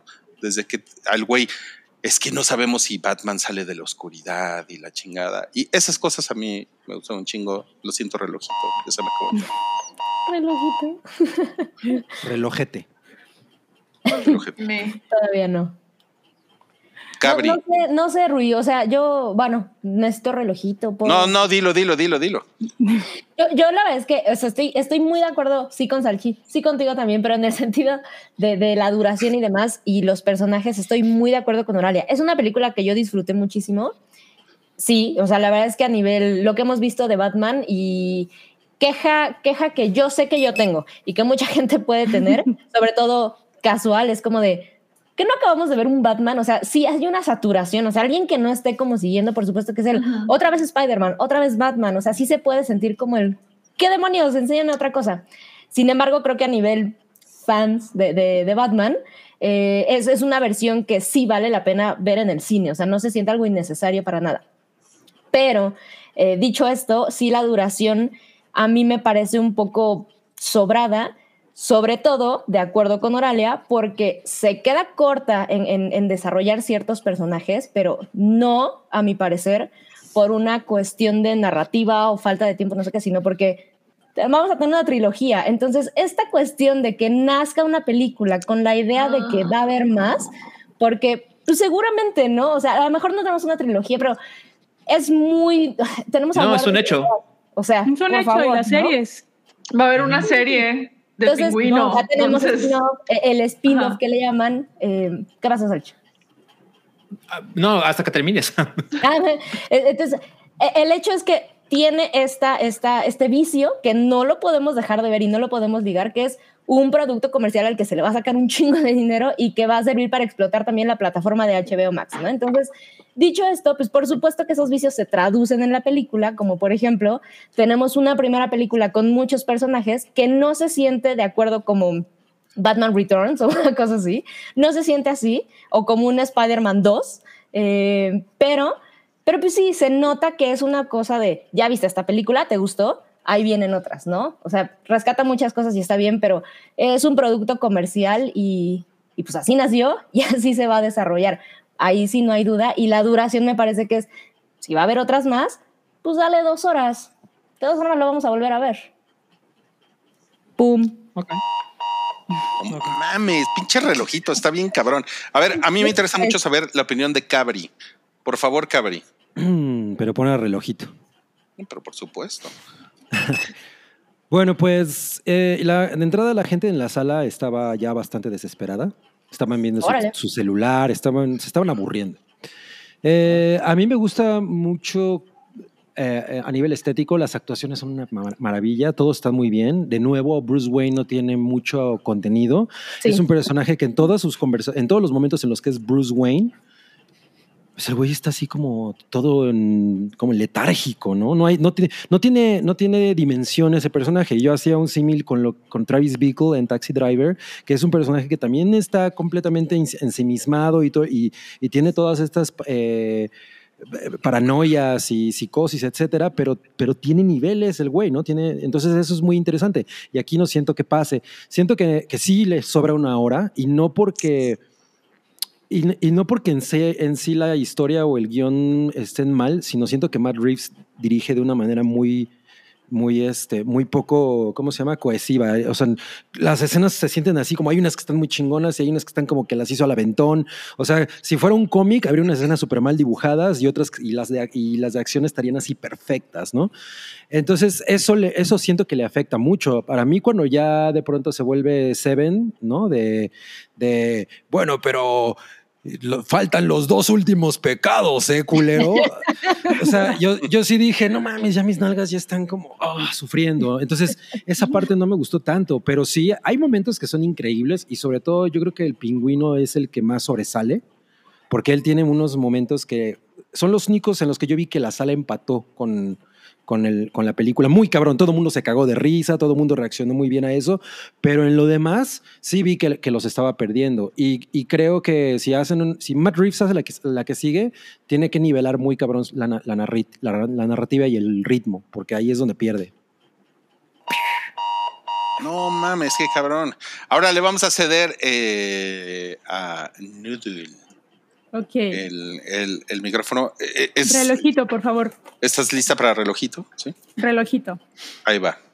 Ok, a diferencia de Cabri, la experiencia del cine de Cabri, eh, la audiencia que estuvo en la misma sala, ellos estaban muy compenetrados en la película y eso realmente estuvo muy chido, hubo buena conexión. Creo que esta versión de Batman fue más la humanización de los personajes, porque siempre veíamos, por ejemplo, a los papás de Bruce Wayne, siempre los pintaban como estas personas súper altruistas, y en esta película vemos que no eran personajes perfectos, sino que el papá era un político corrupto y la mamá pues tenía un problema mental, ¿no? Y también vemos ese cambio de que la familia de, la, de Martha era parte de Arkham, ¿no? Era de esa familia que, cre- que creó Arkham. Es- ese detalle me, me gustó muchísimo. Y también, sí es cierto, tiene mucho antecedente de las películas de Fincher, pero creo que este Batman sí lo merecía. A mí me gustó las tres horas, yo las disfruté. Realmente me gustó el tiempo que, de los personajes. Sí, tal vez, como dicen, les faltó desarrollar un poco más a los personajes, pero más adelante van a salir las películas y las series, ¿no? Mi personaje favorito de- definitivamente fue The Riddler, porque obviamente The Zodiac fue bastante bien representado y todo desde el vestuario, todo y la música, muchos se quejan de por qué tan repetitivo el Ave María, yo me puse a investigar y bueno, hay algunos detalles que me parecieron bastante curiosos. Eh, Catwoman, Zoe Kravitz, creo que está así como que en, las, en el top 3 de, de las mejores eh, y bueno, esa es mi, mi opinión. A mí sí me gustó, creo que las tres horas fueron, eh, estuvieron adecuadas, a lo mejor hay muchas personas que no están de acuerdo, pero pues cada quien tiene esa perspectiva, ¿no? De sus necesidades y sus... lo que esperaban de la película. más bien. A ver, vamos a esperar a que relojito diga lo suyo, ¿no? Uy, lo tenemos que esperar además. Además, Ay, pinche pues, relojito. Pues es que pinche relojito, así Oye, es, así es. güey. Kravitz lo hace Ah. muy bien, ¿eh? Sí, Sí, Yo no esperaba nada de ella y la verdad es que lo hace muy bien. No esperaba nada. Yo nada más espero que gracias a que todo el mundo está súper clavado con Zoe Kravitz, revivan High Fidelity y nos den una segunda temporada, por favor. O sea, de que Ahora, ahora cliché. pedir de esto. Ahora cliché tiene que hablar. de- ahora cliché va. Habla como Pennington. no. Y tiene sus orejitas como Batman. Ella, Ah, ella fue disfrazada al cine. Ella se ve, Bueno. se ve una buena Catwoman. Yo la verdad sí te tengo que decir, Cabri, que a mí, a mí sí me gustó mucho Bruce Wayne. Y de hecho, No, a mí, a mí y de hecho, a mí, a mí me parece un, un Bruce Wayne mucho más elaborado que el Bruce Wayne previo que acabamos de ver. ¿Cuál previo? El de, Pues el de Nolan. No, no mames, sí. ¿Pero no, el de no. Yo, yo, no, el de. Ah, el- no, sí. ese ni me acordé. No, es que especifica, o sea, ¿cuál? Porque el, el- Ajá. el de el Nolan. anterior fue el de, no, fue el de Affleck. Wayne que existe. Sí, que el de Nolan. No, es, es- no. es que sí estoy de acuerdo, pero siento que, que, que no, no está tan dimensionado. O sea, siento que él de nuevo es el personaje menos interesante de toda la película. No, no, no, no, pero yo, o sea, o sea, sí, en, en eso estoy de acuerdo, pero por ejemplo, volviendo a Ben Affleck, Ben Affleck es nada, o sea, como Bruce Wayne mm, no es un personaje, ¿no? No, pero ¿dónde Es un- sale es ese un güey que está ahí, pura- ¿no? Y Ese güey sale en puras películas. Yo creo que es un buen Bruce Wayne, porque sale con, más como Bruce Wayne que como Batman durante la película y no lo hace mal Ben Affleck. O sea, a mí me parece que es un mejor Bruce Wayne que definitivamente el de Nolan. No por capacidades histriónicas ni de dirección, solo es- no le dan nada al personaje. O sea, el Bruce Wayne Ok, de, de sí, Nolan claro, no- pero, pero, el de, pero el de Nolan tuvo tres películas y yo, y yo, y yo creo que e- este Bruce Wayne se siente más como, como mucho más atormentado. Ah, por Y supuesto. Eso, eso a mí. Es la estética emo, es todo lo que hace la Yo, estética. eh, es lo, lo último que iba a decir y lo puse en mis historias de, de Nos Instagram. faltó My Lo vio- Chemical Romance. lo- lo vio- me faltó My Chemical Romance. ¿A qué hora suena el Helena? O sea, Sí, yo, yo de hecho estaba esperando la- las referencias a Helena con, Híjole. este, con el funeral.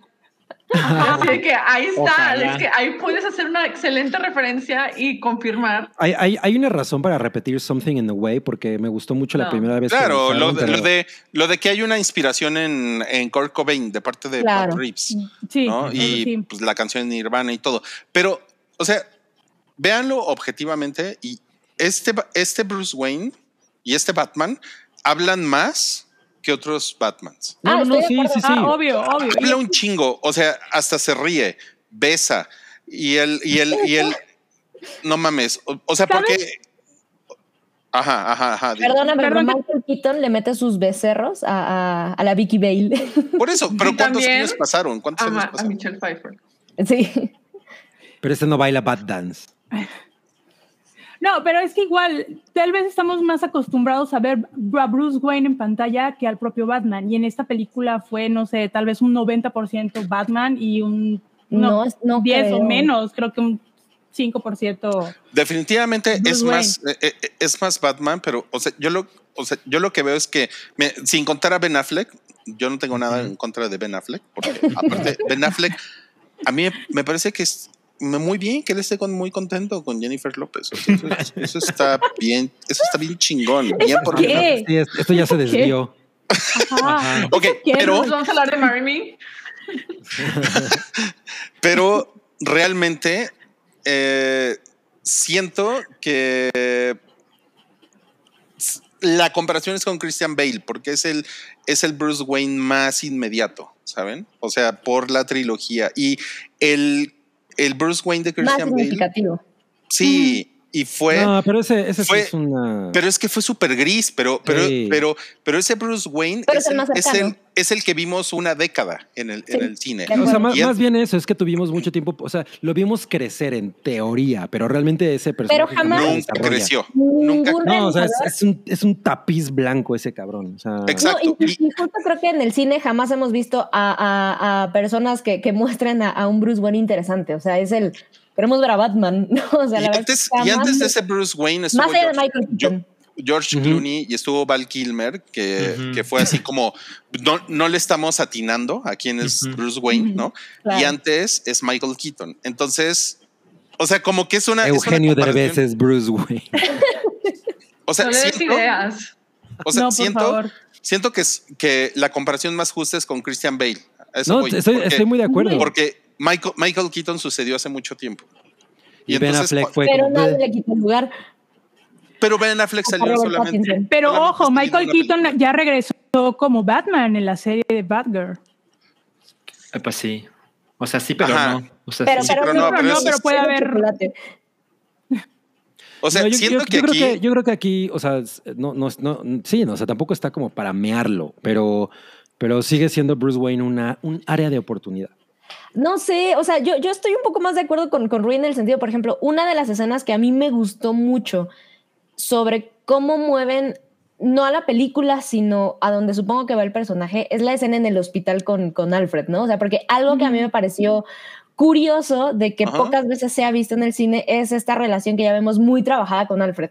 Y aquí creo que esta cuestión de vamos a enseñarte un, un Batman en una época que no has visto es de entrada te parece extraña las primeras interacciones con Alfred, ¿no? Porque no hay esta como una fraternal que estamos acostumbrados, fraternal o paternal que estamos acostumbrados a ver. Entonces, yo sí estoy un poquito más de acuerdo con Rui en el sentido de que le echan, si es satisfactorio, ¿no? Bueno, ya es un tema muy, muy subjetivo, pero más allá de a mí personalmente, Michael Keaton, que era como de las pocas personas que sí sentías que eran, que eran dos personas, que no es como una herramienta uno para el otro, ¿no? Batman es una herramienta pa- para Bruce Wayne y al revés, ¿no? Que es lo que Ujú. siento que, por ejemplo, en las de Nolan sucede mucho. O sea, Bruce Wayne, pues tienes que ponerlo sí o sí, porque no la jeta a Christian Bale, pero no es un buen, no es un Bruce Wayne porque jamás escribieron algo chido.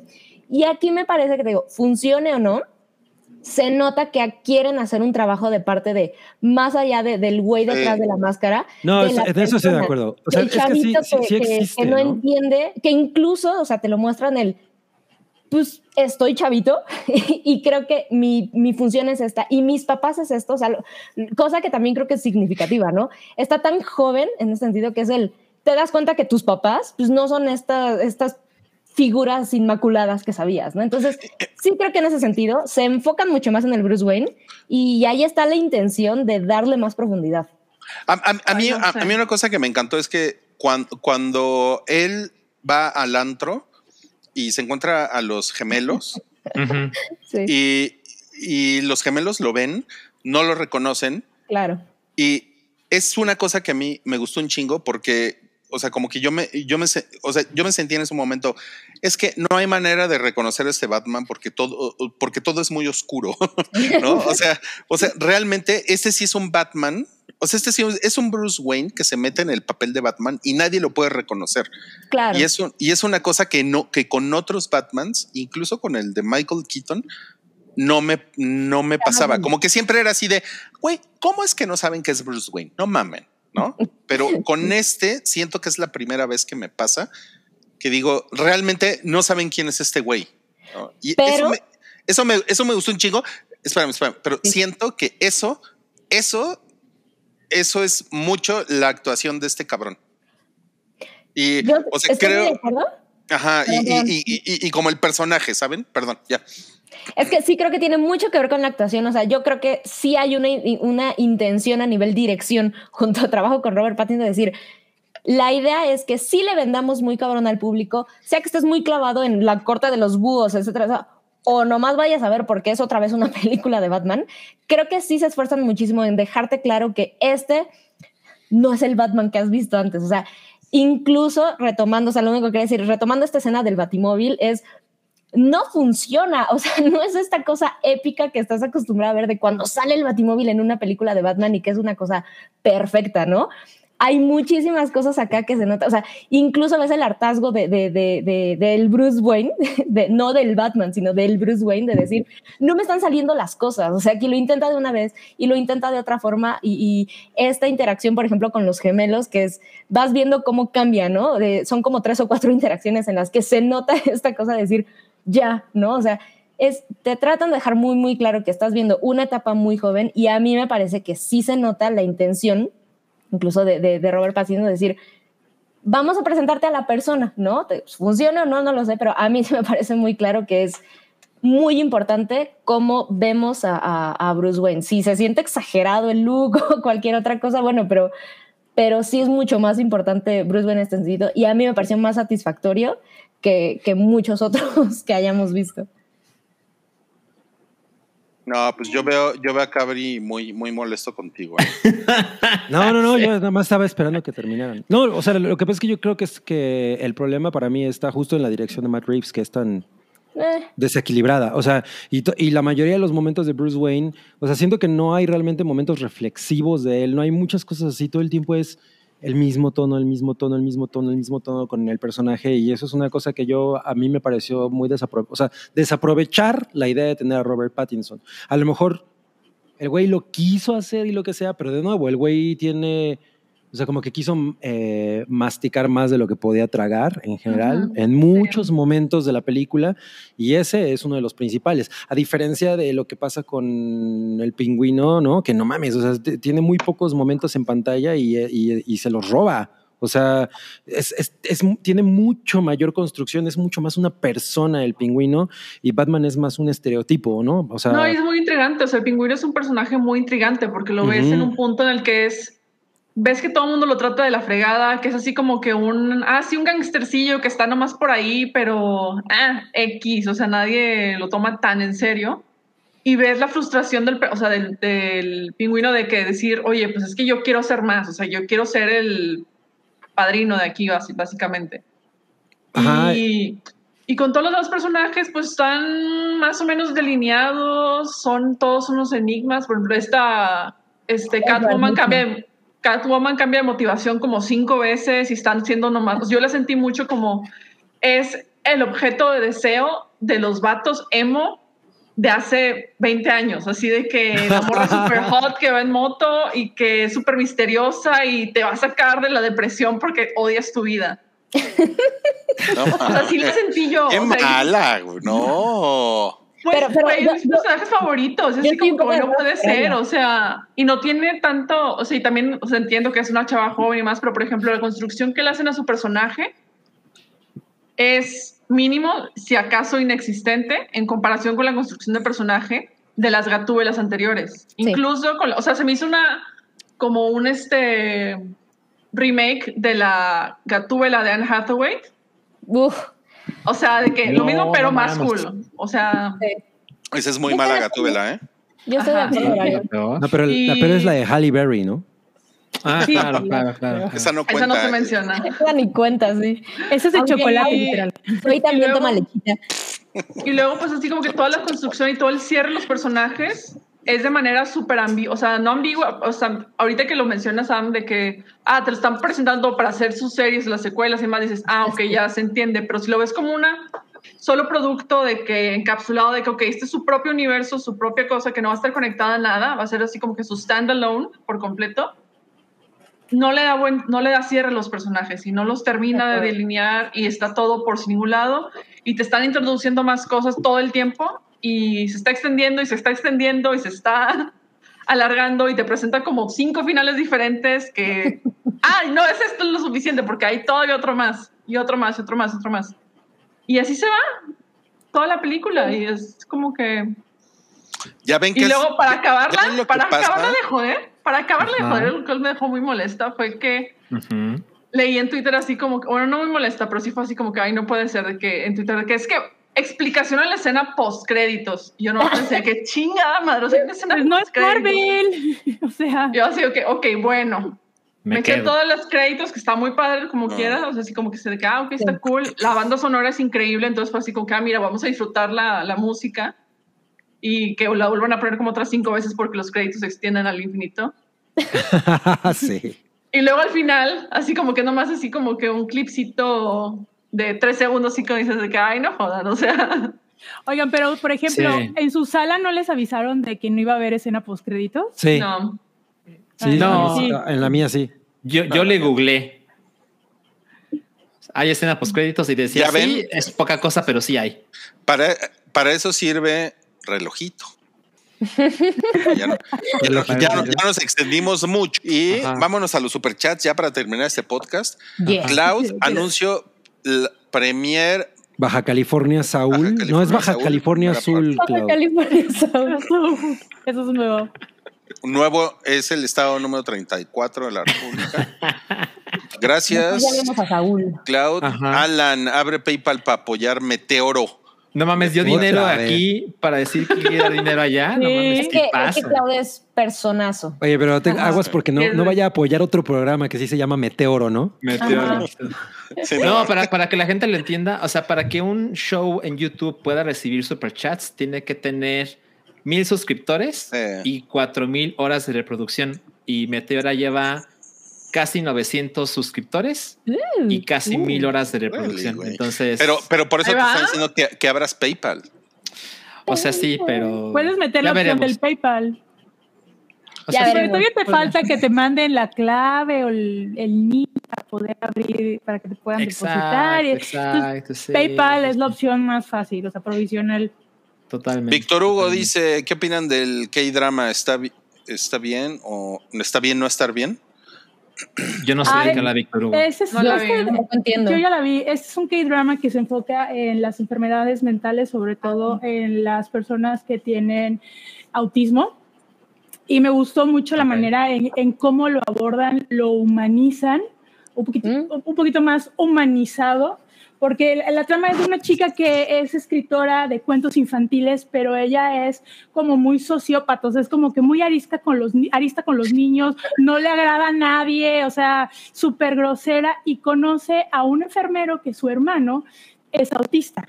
Entonces, Mm. y se enamora, pero hay ese lazo, entonces ella empieza a conectar con el hermano y empiezan a escribir eh, historias, pero toda, cada episodio es referente a un cuento que ella escribe. Está, está muy padre, la verdad, para las personas que tienen familiares o conocidos eh, dentro del espectro autista, está bastante identificable. ¿Está en Netflix? Está en Netflix, son 16 episodios, más o menos de hora 20, pero están muy bonitos, tienen unas cabrón. animaciones. Sí, es que son, desafortunadamente, sí es la, Son como películas. el método, es como una mini película, así es el concepto de televisión coreana, porque ellos en fin de semana te pasan dos o tres episodios, entonces aprovechan. O sea, porque los coreanos no tienen nada que hacer. No, Claro. tienen un chingo, pero pues aprovechan los Tienen que, de solamente semana, ¿no? tienen que comer kimchi y, Y escuchar a a BTS. No, y en, y en Corea acaban, acaban de, de votar por un presidente es cierto. súper de derecha. ¿Y tal, vieron eh? las animaciones que utilizaron para, este, para promocionar, o sea, para eh, estar informando a la población muy sobre las elecciones? Estaban muy cagadas, pero eso da una- un gran avance en la producción televisiva y que yo estoy así de, llévenme a Corea del Sur nada más para aprender esa No, chingada. pues la 4T, la 4T pronto tendrá algo así. Peligra, sí, sí. Yo mi, mi, mi, mi predicción es que aquí vamos a tener un mini Bolsonaro luego, lo cual es, miren, No mames, qué terror. Calla, calla. No, no. Ay, no, terror. oigan, Pues, no oigan. estamos tan lejos. no. No traigo tanta madera ahorita como No. para. Está. súper deprimente, sí. Sí. A ver, dice aquí otro superchat. Por culpa de Ruy y su definición de caballona, ahora tengo una obsesión con la actriz de Cindy La Regia. Gracias. Muy bien. Bueno, a ver, sí. ¿Cómo se llama? María Sofía Sánchez Navarro. No, ¿no? Sánchez- bueno, tengo, tengo que aclarar que lo de Ajá. caballona viene de mi mamá. Mi, mi mamá es coahuilense y una, vez, una vez llegué a la casa con una novia que Ajá. medía, bueno, mide, porque todavía está viva, lo mismo que yo. Y entonces mi mamá llegó y me dijo, está caballona. y ya, se me quedó, Sí. perdón. Sánchez Ah, entonces ahí lo es un tienes. término para también referirte a mujeres altas, así de que Ujú. Acá en el Total. norte. Entonces, O sea, Ah, Vitola era caballona. Caballón. Ah, ok. Está cool. Entonces, no Ok. es mi término. De- dice, uyu, gua, gua, gua, ña, ña, ña, ña, ña, gua, gua, hue, hue, hue. Oscar, Guau, ¿cómo le Salchi, viendo cómo interrumpir el podcast para irse.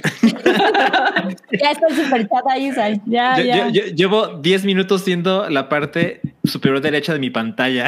Así de. Órale. Son las diez y media, estamos listos ya para irnos, pero Pues, Sí, ¿no faltaron tenemos, superchats? no, ya no faltaron superchats y eh, ¿Seguros? tenemos que hablar de Sasha. Sasha, del asunto Me Too de Sasha, que está muy cabrón, pero Sí. Para eso estamos invitando a Oralia, a Noodle y a Sam. Mobley, obviamente, si, es- si está disponible, se puede, Si se puede unir. Y vamos a estar en el Café Sigüis, vamos a hacer un Café Sigüis público para todo mundo. no nada más va a estar para Patreon. Va a ser Ah. el domingo. Es el domingo a las 11 de la mañana. Es para todo mundo, ¿ok? Y vamos a hablar exclusivamente de ese asunto. Bueno, a- mm, a- hay otros temas, a lo mejor nos da para más, ¿no? Pero nos vemos por allá el domingo. Ta madre, otro superchat dice, ¿por qué Roy no come pulpo? No dijo, es que yo no, yo no como pulpo porque, porque me parecen unos, unos animales increíbles y muy inteligentes que me parece una desgracia que nos los comamos, eso es todo. De- desde que viste Old Boy. Sí, no mames. Es horrible cuando se come el Sí. pulpo, sí. por. Y cuando lo preparas, peor. Y más si te pones a pensar que se comió como 30 pulpos para hacer A ver, escena. dice, San- dice Santiago que, que faltó su superchat. ¿Faltó el superchat de Santiago Herrera? A ver. A ver. Miren, yo voy a leer rapidísimo uno de No, Diego de Núñez que nos Diego. explicaba que eh, estaba sad porque andaba en ATX Ah, sí. y hace 15 días en Brasil. Creo que es quien andaba en Puebla y Ay, preguntaba. qué padre que anduviste en Brasil. Saludos. Muero Diego. por regresar, la verdad. Entonces, chido. A bailar samba. Padre. Y dice Santiago, gra-. Ah, ese. gracias por Ah. tanto y perdón por tan poco. Al Ah. contrario, Ah. Santiago. Gracias. Una Ni disculpa, a Santiago, por no haber leído antes tu, tu, superchat. Estamos hablando del Batman. Sí, bueno, gracias. Gracias. Bueno, Vámonos a Meteora. Vámonos, Vámonos, meteora. córrele. Vámonos, meteora. Y pues- Para tomar agüita y esas cosas, pero sí, pónganle, pónganle like al episodio. Sí, ponle el Sí. like, no sé. por favor. Pónganle like. Like, like. favor. ¿Qué? Y bueno, nos vemos el domingo en la Jaipa, ¿eh? Entonces es Jaipa, pero todo mundo tiene que tener su cafecito porque si no, Por no supuesto. obviamente Perfecto, no existe ahora sin café. Es Jaipa con cafeciguis, ¿ok? Ok. Increíble. Estoy muy Perfecto. emocionada. Muchas gracias. Bien. Adiós. Bye. Cuídense. Bye. Bye. Les amo.